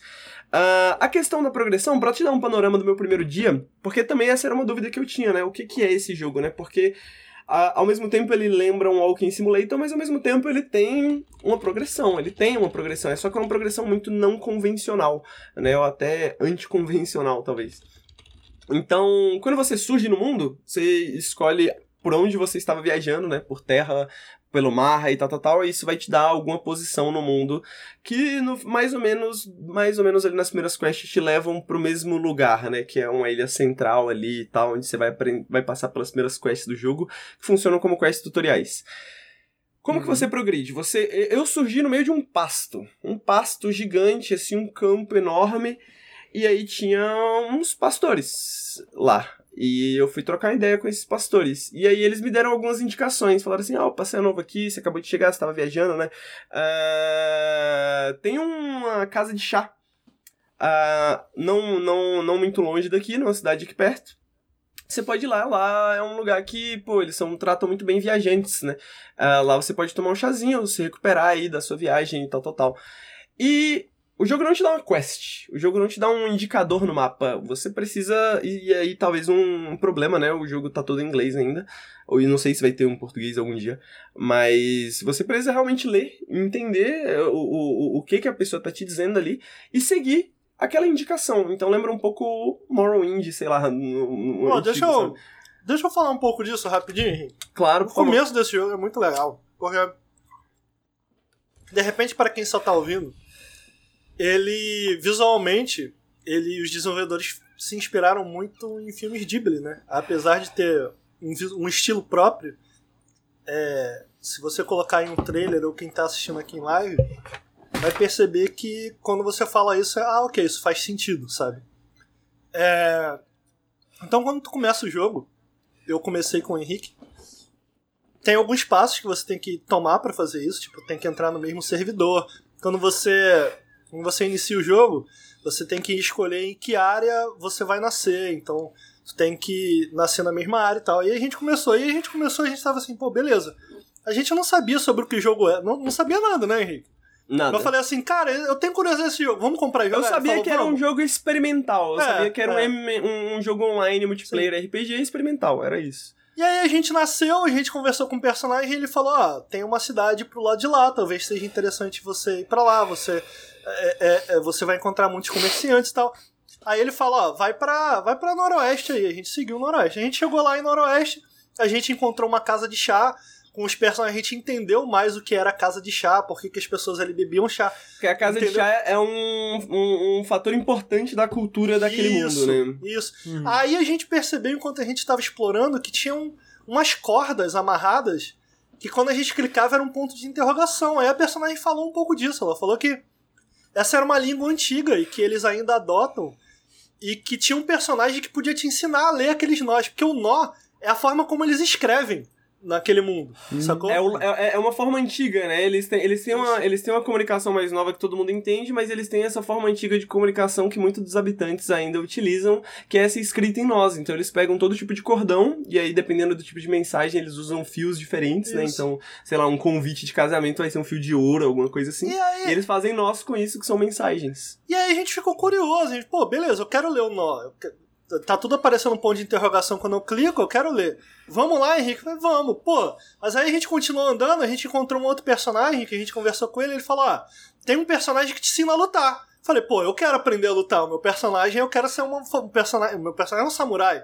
O Henrique, pô, beleza, cara, eu te acompanho lá. Ela falou, ó, perto da trilha do trem, tem um personagem que ele treina, e ele até te dá uma espada de treinamento, ele te ensina a lutar. E aí a gente foi, a gente foi seguindo a linha do trem, a gente encontrou o personagem, o Henrique ficou me vendo lá, eu aprendi a lutar. Ela me ensinou o básico da luta.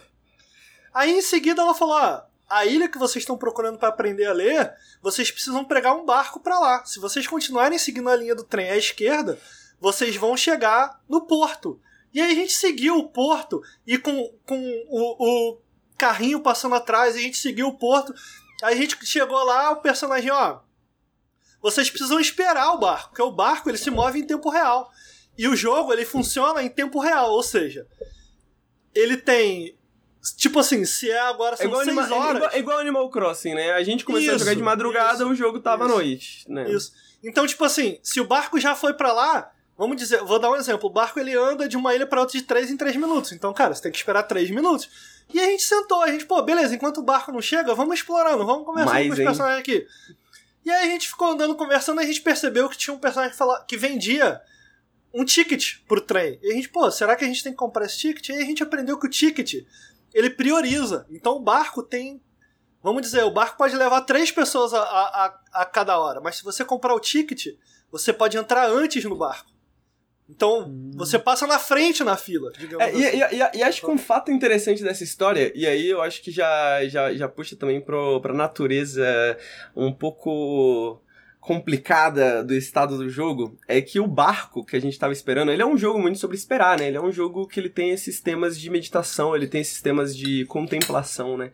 E o barco, ele, como o Ricardo falou, demora. E a gente não sabia, a gente era novo, né? A gente e não tinha como saber exatamente assim, tipo assim, ok, ali é aqui que você pega o barco. Mas o personagem ele não te diz exatamente quando que o barco vem, que, quanto tempo ele demora, etc e tal.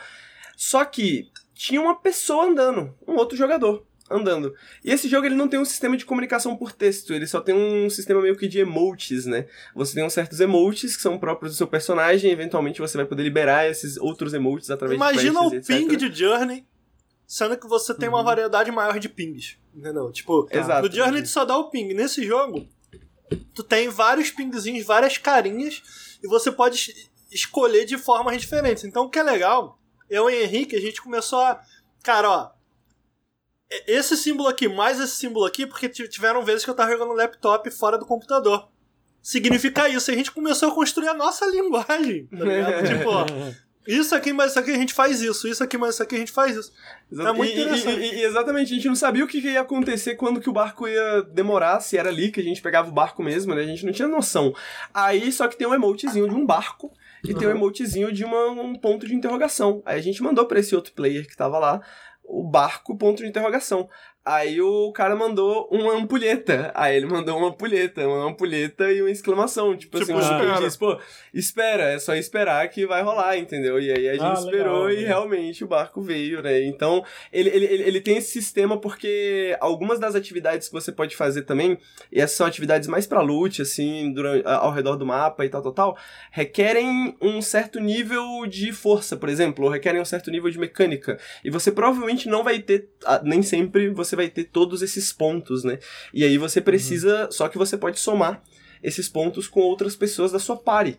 E aí você consegue a ajuda desses outros jogadores, por exemplo, pra conseguir desbloquear essas coisas. Inclusive a party, ela é formada só porque você tá andando com a outra pessoa, né? Você não Se precisa chegar perto, ela já se forma. Exatamente. É, o que tá eu gosto dessa tempo, história, forma. cara, de início, é porque ela é um, um- um- uma micro-ideia de como o jogo funciona. Porque aí a gente viajou pra ilha e chegando lá na ilha a gente encontrou com um cara, a gente aprendeu que ele tinha um código de conduta, então pra ele ensinar a gente, a gente precisava ficar sentado pra conversar com ele. Só assim ele falava com a gente. Aí a gente aprendeu, aí ele falou pra gente que na ilha tinha um templo antigo que eles podiam ensinar outra coisa. E esse é o microcosmo do jogo, tipo assim, tu vai, tu vai viajando, tu vai conhecendo novos personagens e eles vão te levando pra lugares. Ele não tem uma questline é, é uma tela de quest, sacou? Tu conversa com personagens, ele, pô, lá pode ter alguma coisa, lá pode ter alguma coisa. E tu vai viajando, e tu vai descobrindo, sacou? O jogo, inclusive, o jogo, inclusive, indica que você mantenha um caderno com você enquanto você joga para que você possa ficar rastreando, digamos assim, os, os rumores que você escuta.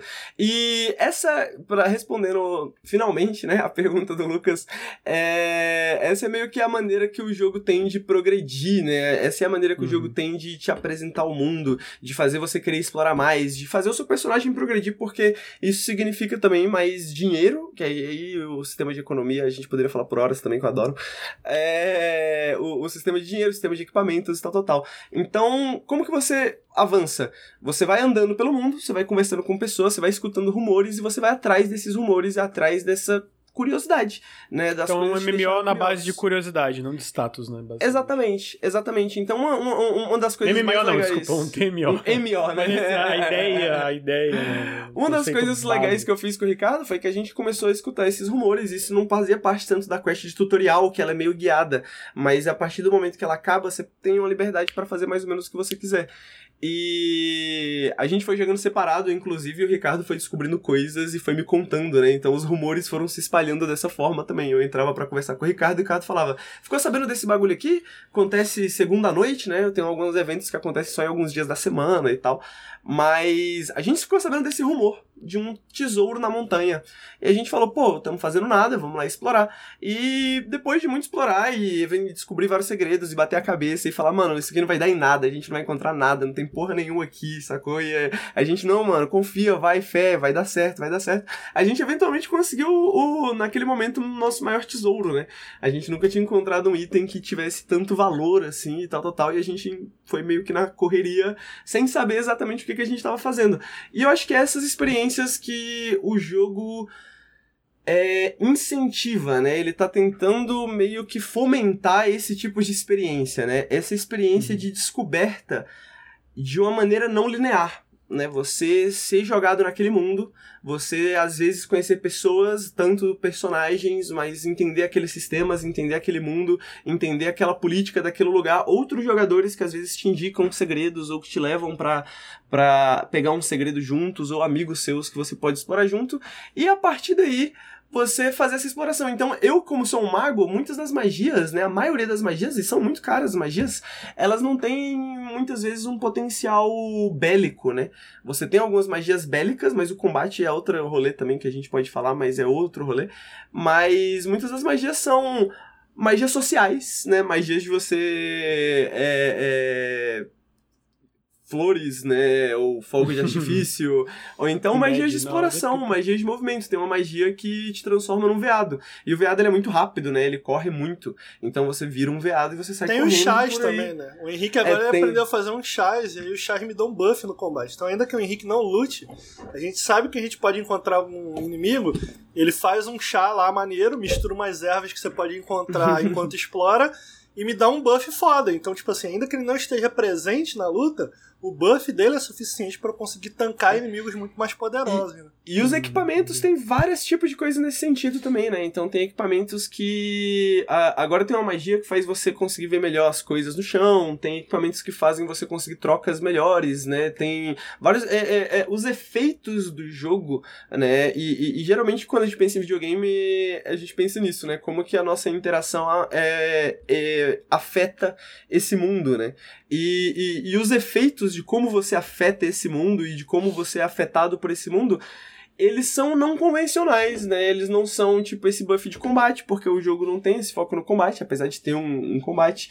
É, é, e mesmo com, com os buffs de combate é diferente de outros MMOs. Eles não são nesses stats, né? Não são nesses números crescendo e tal, tal, tal. Eles têm outras funções, eles têm geralmente funções narrativas, eles geralmente têm funções temáticas, né? Ah, as pessoas, a maneira que você descobre o mundo também, né? Então, ah, às vezes você tem coisas muito pequenas que te levam pra storylines muito maiores, né? Então, uma das coisas que eu discuti com, com o Ricardo também, que a gente não sabe como lidar ainda, criticamente falando, né? É que em certo ponto o jogo parece vazio. Mas esse é o tema do jogo, né? O tema do jogo é o vazio, o tema do jogo é o silêncio, é essa contemplação, é essa coisa de às vezes a curiosidade por algo muito pequeno cria algo muito grande, né? Ou a partir de algo muito pequeno você se depara com algo muito grande. E eu vi pessoas na Steam que tem 900 horas do jogo e falam assim, pô, todo dia eu tô descobrindo coisas. Porque ao mesmo tempo que você tem esse vazio, ao mesmo tempo o jogo tá em acesso antecipado. Então você fica sempre essa pergunta: até onde é tema? Até onde são coisas que não estão implementadas ainda. Então, isso adiciona um pouco da surpresa, porque às vezes você acha que não tem nada, e aí você explora um pouco mais, você explora num horário diferente, num dia diferente, aí você descobre um NPC que te leva pra uma quest sinistra, né? Ou você descobre um item sinistro que dá um- um- um- uns efeitos bem maneiros. E você não imaginava, né? Você não imaginava, porque esse é o segredo do jogo, né? Digamos, essa é a coisa que é única do jogo. Você tá o tempo inteiro, quase o tempo inteiro, descobrindo coisas que você não imaginava. Coisas que, tipo, caralho, isso existe Pra mundo. um, Isso tá É. aqui. um, pra um jogo mais contido, ele parece surpreendentemente vivo, né? Com bastante coisa pra, pra ser feita. Cara, e e ser é, descoberta de forma orgânica, não um ponto te guiando lá. Exatamente. é, acho que é esse ambicioso, cara. É ambicioso, é bastante ambicioso. Você perguntou do que é o Chapter Zero, Lucas. No momento agora tem uma região. E aí cada. cada. Cada. tem um mapa gigante, né? Só que desse mapa gigante só tem uma região. E cada novo update que eles vão lançando constantemente ao longo desses dois anos que eles planejam ficar em Early Access, eles chamam de Chapter Zero até esse, con esse continente estar com completo, né? Eles conseguiram fazer todos os ambientes desse continente. É, A minha crítica, cara, eu gostei muito do jogo. Eu joguei bem menos que o Henrique, não sei quantas horas o Henrique tá, eu joguei 26 27 horas. Me diverti muito.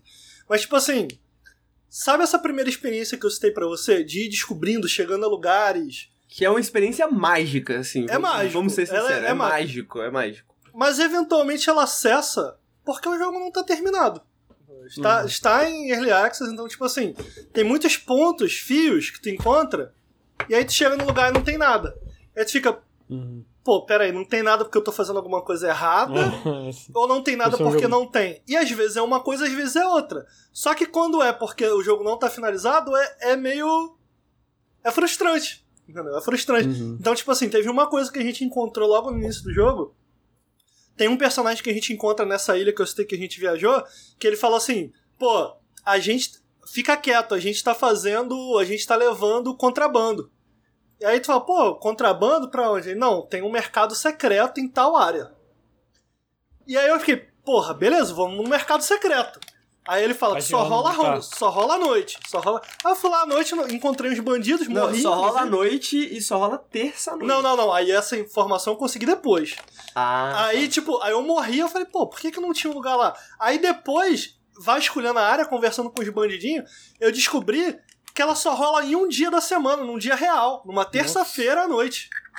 Então, tipo assim, quando deu, aí quando deu terça-feira na- do, do nosso mundo, à noite, eu fui lá, aí eu encontrei. Então, eu achei legal esse design, né? É um, é um design que tem muita Eu- gente reclamando. Muita É, gente eu, eu, eu, eu tava dando um rolê por uma certa área também, e aí, tipo, eu jogo muito à noite, né? E toda noite. E eu percebi que eu joguei algumas vezes de dia, e de dia tava vazio. Quando você chega à noite, tem um. Tipo, ah, é. Aquela coisa meio aristocrata, assim, que tem nos jardins, assim, onde a galera senta, mas é coberto pelo sol, sabe? Eu não sei o nome Sim. disso em português. Aí, e, e- e à noite ficam uns poetas lá, né? A galera tomando banho, uns poetas, a galera tomando chá, jogando um jogo de cartas, tal, tal, tal. Eu falei, pô, que legal essa galerinha aqui, né? É só um grupo de NPCs, só um grupo de NPCs, né? Mas da hora, um grupinho da hora. E aí, eu tava dando um rolê em outra parte do mundo, eu encontrei essa viajante, e ela falou, pô, você pode entregar uma mensagem pra mim? E quando eu sabia ler o nó, e eu li a mensagem, era uma- um movimento de xadrez. Era um movimento de xadrez. Ela tava jogando xadrez à distância com um cara e ela queria que eu entregasse pra ele o movimento, né? E aí eu fui lá, pô, entreguei pro cara. O cara falou assim: pô, mano, ela esqueceu esse bagulho aqui. Será que você pode entregar pra ela quando você encontrar ela de novo? Era um bagulho que valia 2 mil de dinheiro, assim, um bagulho absurdo, sabe? Aí eu falei, porra, teste de honestidade, né? Mas beleza, se eu encontrar ela e eu não vender antes, eu entrego pra ela. E aí, pá, mano, eu tô que ando, ando, não encontro ela, eu vou um dia, não encontro ela, vou outro dia, não encontro ela. Um dia eu encontro ela, entrego pra ela, ela fala, porra, você é confiável mesmo. À noite, eu me reúno com a galera. A gente fica, porra, trocando uns poemas, tá ligado? Jogando jogo de cartas, tomando um chá lá perto do rio. Se você quiser colar lá, cola lá pra gente trocar uma ideia. Eu ainda não fui lá. Eu ainda não fui lá, mas essa é uma das coisas que, tipo assim, faz uma semana, duas semanas que está na minha cabeça. Próxima vez que eu for jogar Book of Travels, eu tenho um encontro marcado. A galera me chamou pra dar um É. rolê. Domingão, tá ligado? À noite, dar um rolê com a galera poe- da, da, da arte, da poesia, da galera contracultural. É, e eu tô acho- muito afim de colar nesse rolê, sacou? Tipo, essa que é a parada do Book of Travels, assim, Sim. ele parece um rolê, né? Ele Mas parece, veja, tipo assim, às vezes, pelo menos, né? Eu quando acho- ele, quando funciona, quando a magia funciona, funciona, Exato, velho. é- essa é a questão. Eu acho que tem dois Book of Travels, eu tava falando com o Henrique. Tem um Book of Travels que existe agora e tem um Book of Travels romântico, da visão, sabe? Porque o, o, que a gente tá comunicando aqui, boa parte é a visão dele, onde ele quer chegar. Tipo assim, se ele conseguir ser esse jogo é, é, é, de maneira duradoura, sacou? Se ele seguir esse design, um continente inteiro, com esse design que você tem que ir atrás da sua curiosidade, quando você não descobre as coisas, você encontra pessoas, elas te levam a tesouros. E em cada cidade tem pequenas descobertas para você fazer, tem lugares secretos para você descobrir, e ele tem muitos enigmas. É, como ele é um jogo de comunidade, ele tem muitos enigmas de comunidade, do tipo assim.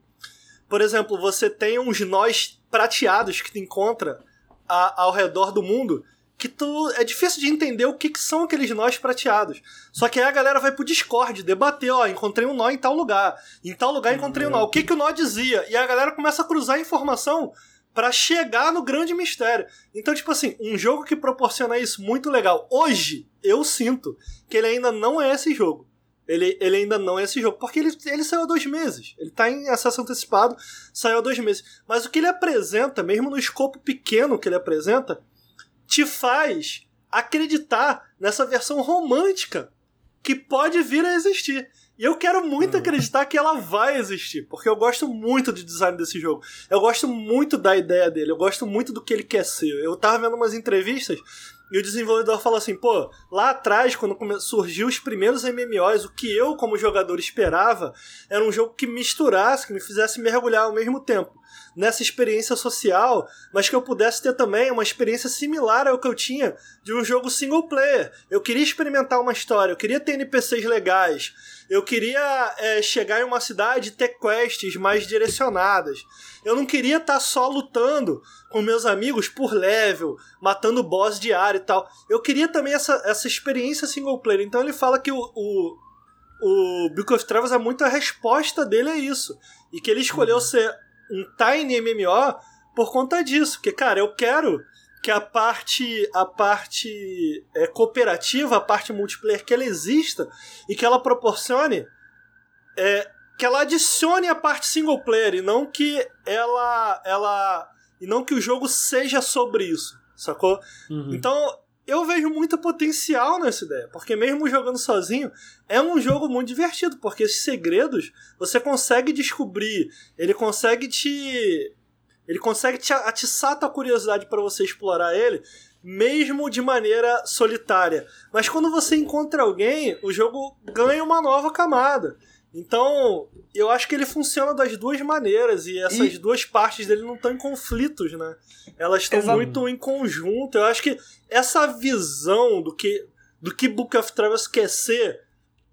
Puta, mano, eu quero muito que eles lancem esse. Eu quero muito jogar esse jogo daqui a dois anos. Eu quero muito que esse jogo possa existir da maneira que o criador tá vendo, onde o criador tá che- quer chegar.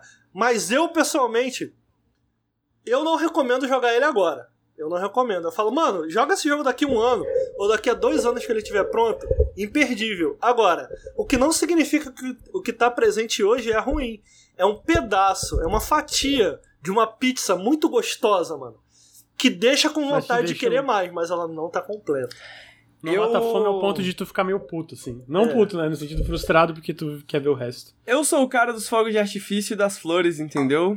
Então, eu vou passar Ah, eu pano. adoro Early Access. Eu, eu, eu, eu acho que eu já falei com o Henrique nesse podcast. Eu adoro. Sim. Eu sei que o Ricardo também gosta, mas esse caso específico eu acho que parece ter sido um pouco.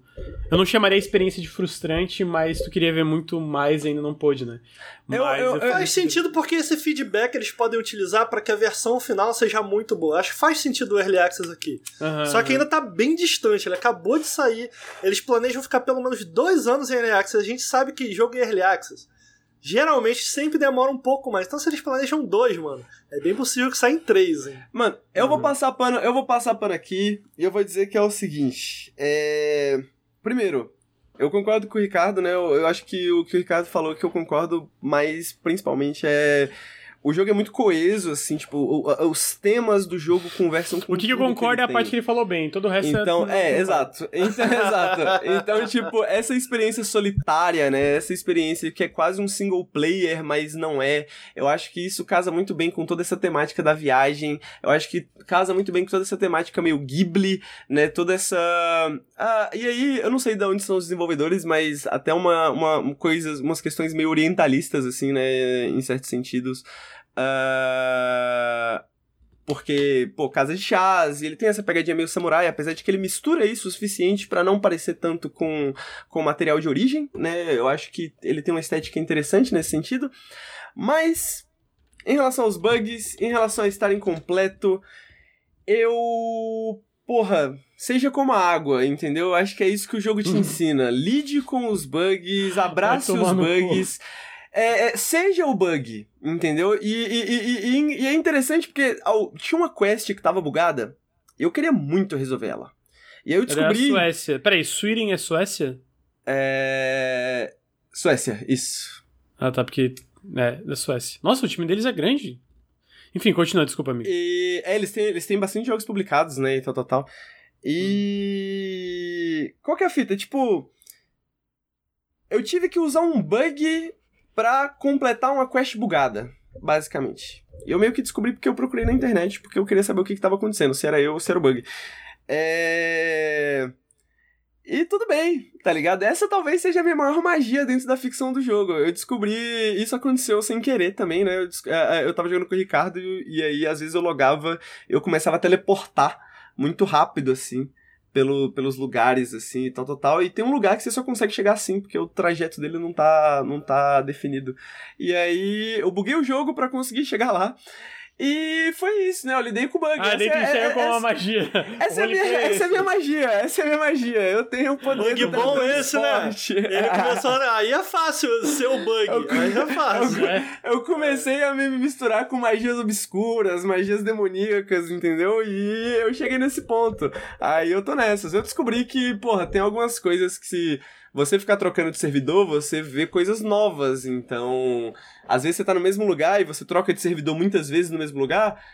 É, isso Quando é você- importante, né? No O servidor jogo- que você tá, você não tem nada. No outro servidor tem loot pra caralho. É porque, entendeu? tipo assim, Então, esses personagens, essas histórias, eles podem aparecer em múltiplas partes do mundo.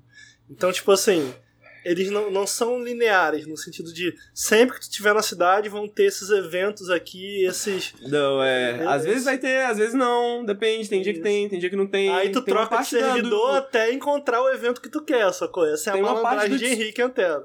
Tem uma parte do Discord que é só a galera conversando assim, mano, alguém viu a vendedora de vidro em algum lugar hoje, no servidor no servidor estadunidense? Aí, ah, pô, eu acho que eu vi ela no servidor tal, perto de tal lugar. Aí alguém vai lá procurar, entendeu?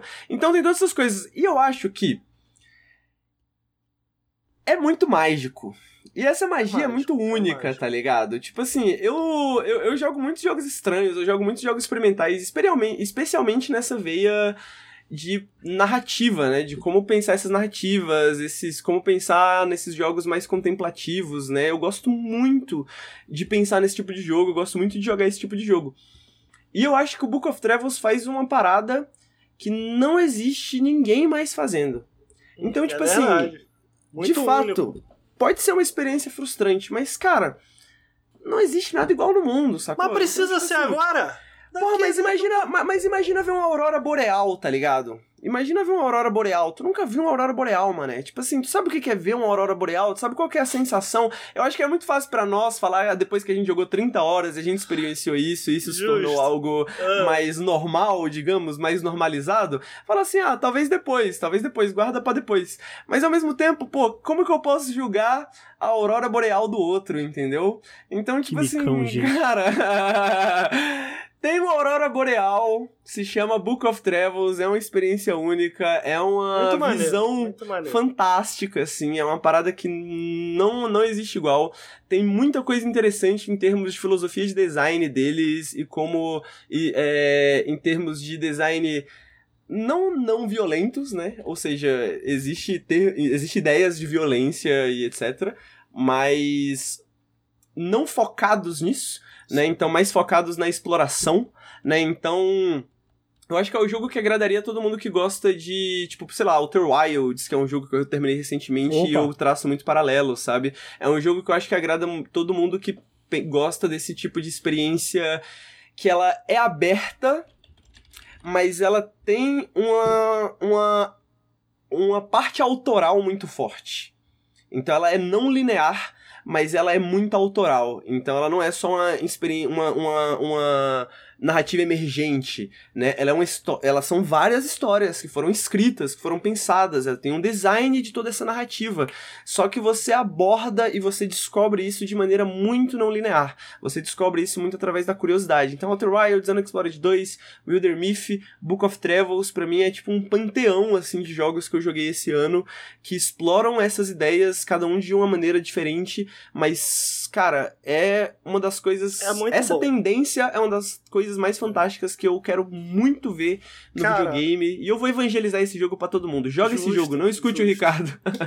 Não, Ricardo mano, dele, quanto mais ó, Mas também não reclame gente- pra mim se você achar ruim o jogo. Se você achar ruim o jogo, você devia ter escutado o Ricardo. Velho, quanto mais gente jogar e quanto mais gente comprar esse jogo, isso é importante porque eles falaram que conforme forem adicionando conteúdo pro jogo, ele vai ficando mais caro. A, a, a, a razão que eu te dou pra comprar esse jogo agora é essa. Eu acho que o jogo vai valer muito a pena. Eu vou ser muito triste se, se, se o desenvolvimento desse jogo parar por algum motivo, cara. Eu vou, eu vou ficar muito triste, mano. É, porque eu quero muito ver Então esse jogo. comprem completo. esse jogo pra deixar o Ricardo Quero feliz. isso já se isso não for razão suficiente, eu não sei o que será. É isso. É, exatamente. É... Então, acho que é isso, né? Acho que é isso. É... Halo Infinite Solar Ash e agora Book of Travels, que está disponível em acesso antecipado no Steam. É, se ficaram interessados, dê uma olhadinha, comprem para deixar nosso amigo Ricardo feliz.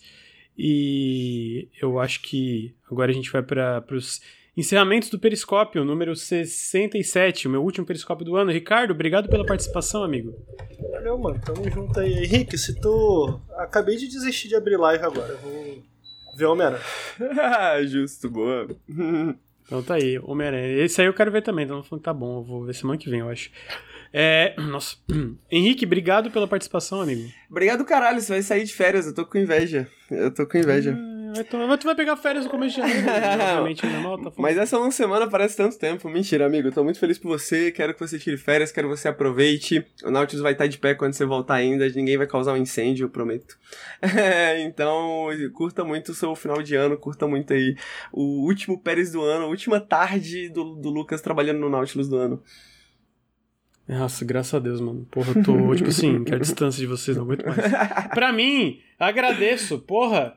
Obrigado, Lucas. Caralho, trabalhou que nem um cavalo esse ano. Tamo aí. Obrigado, Lucas. Tamo aí. Obrigado pelas férias. É... Queria agradecer a todo mundo aí que está, está, estava assistindo aí a, a, o Periscópio 67 ao vivo, quem está escutando no feed, quem está vendo no YouTube, é, quem está vendo no VOD, muito obrigado a todo mundo. Queria agradecer ao Promobit que patrocinou esse podcast. Tá aí final de ano, tá procurando desconto, quer comprar aquele presente para ti, para si mesmo, para outra pessoa, um eletrodoméstico, um videogame, um jogo, um brinco, alguma coisa aí, mano, baixa o aplicativo do Promobit, baixa ou, ou vai lá no site da exclamação Promobit no chat, você tem um link que vai direto pro site se você tá no navegador. Se você tá no celular, vai baixar direto o aplicativo. Se você tá vendo, tem um QR Code também, é só apontar o celular pra tela é, que tu vai baixar o aplicativo também. É, o Promobit é então esse aplicativo bastante descontos, onde eles agregam promoções ao redor da internet e eles checam, tem uma curadoria humana que checa promoção por promoção para ter certeza, certeza é, que todas as promoções são reais, são seguras, que tu pode comprar sem medo. É, e além disso, se você baixar o aplicativo, você pode pôr o produto que você quer na sua lista de desejo, o Promobit vai avisar assim que entrar em promoção e também é, existe uma, é, um histórico de promoções que você pode checar promoções passadas para ter certeza que tá pegando um preço bacana. Então assim, ó, baixa o aplicativo com o nosso link, faz uma diferença gigantesca pro canal. Por isso que a gente tá aí com todo mundo hoje, fixo no Nautilus, ajuda demais a gente. É, obrigado Promobit pelos três meses aí, tem mais um Periscope ainda semana que vem, não vou estar, mas vai ter mais um. E acho que é isso. Obrigado, Ricardo.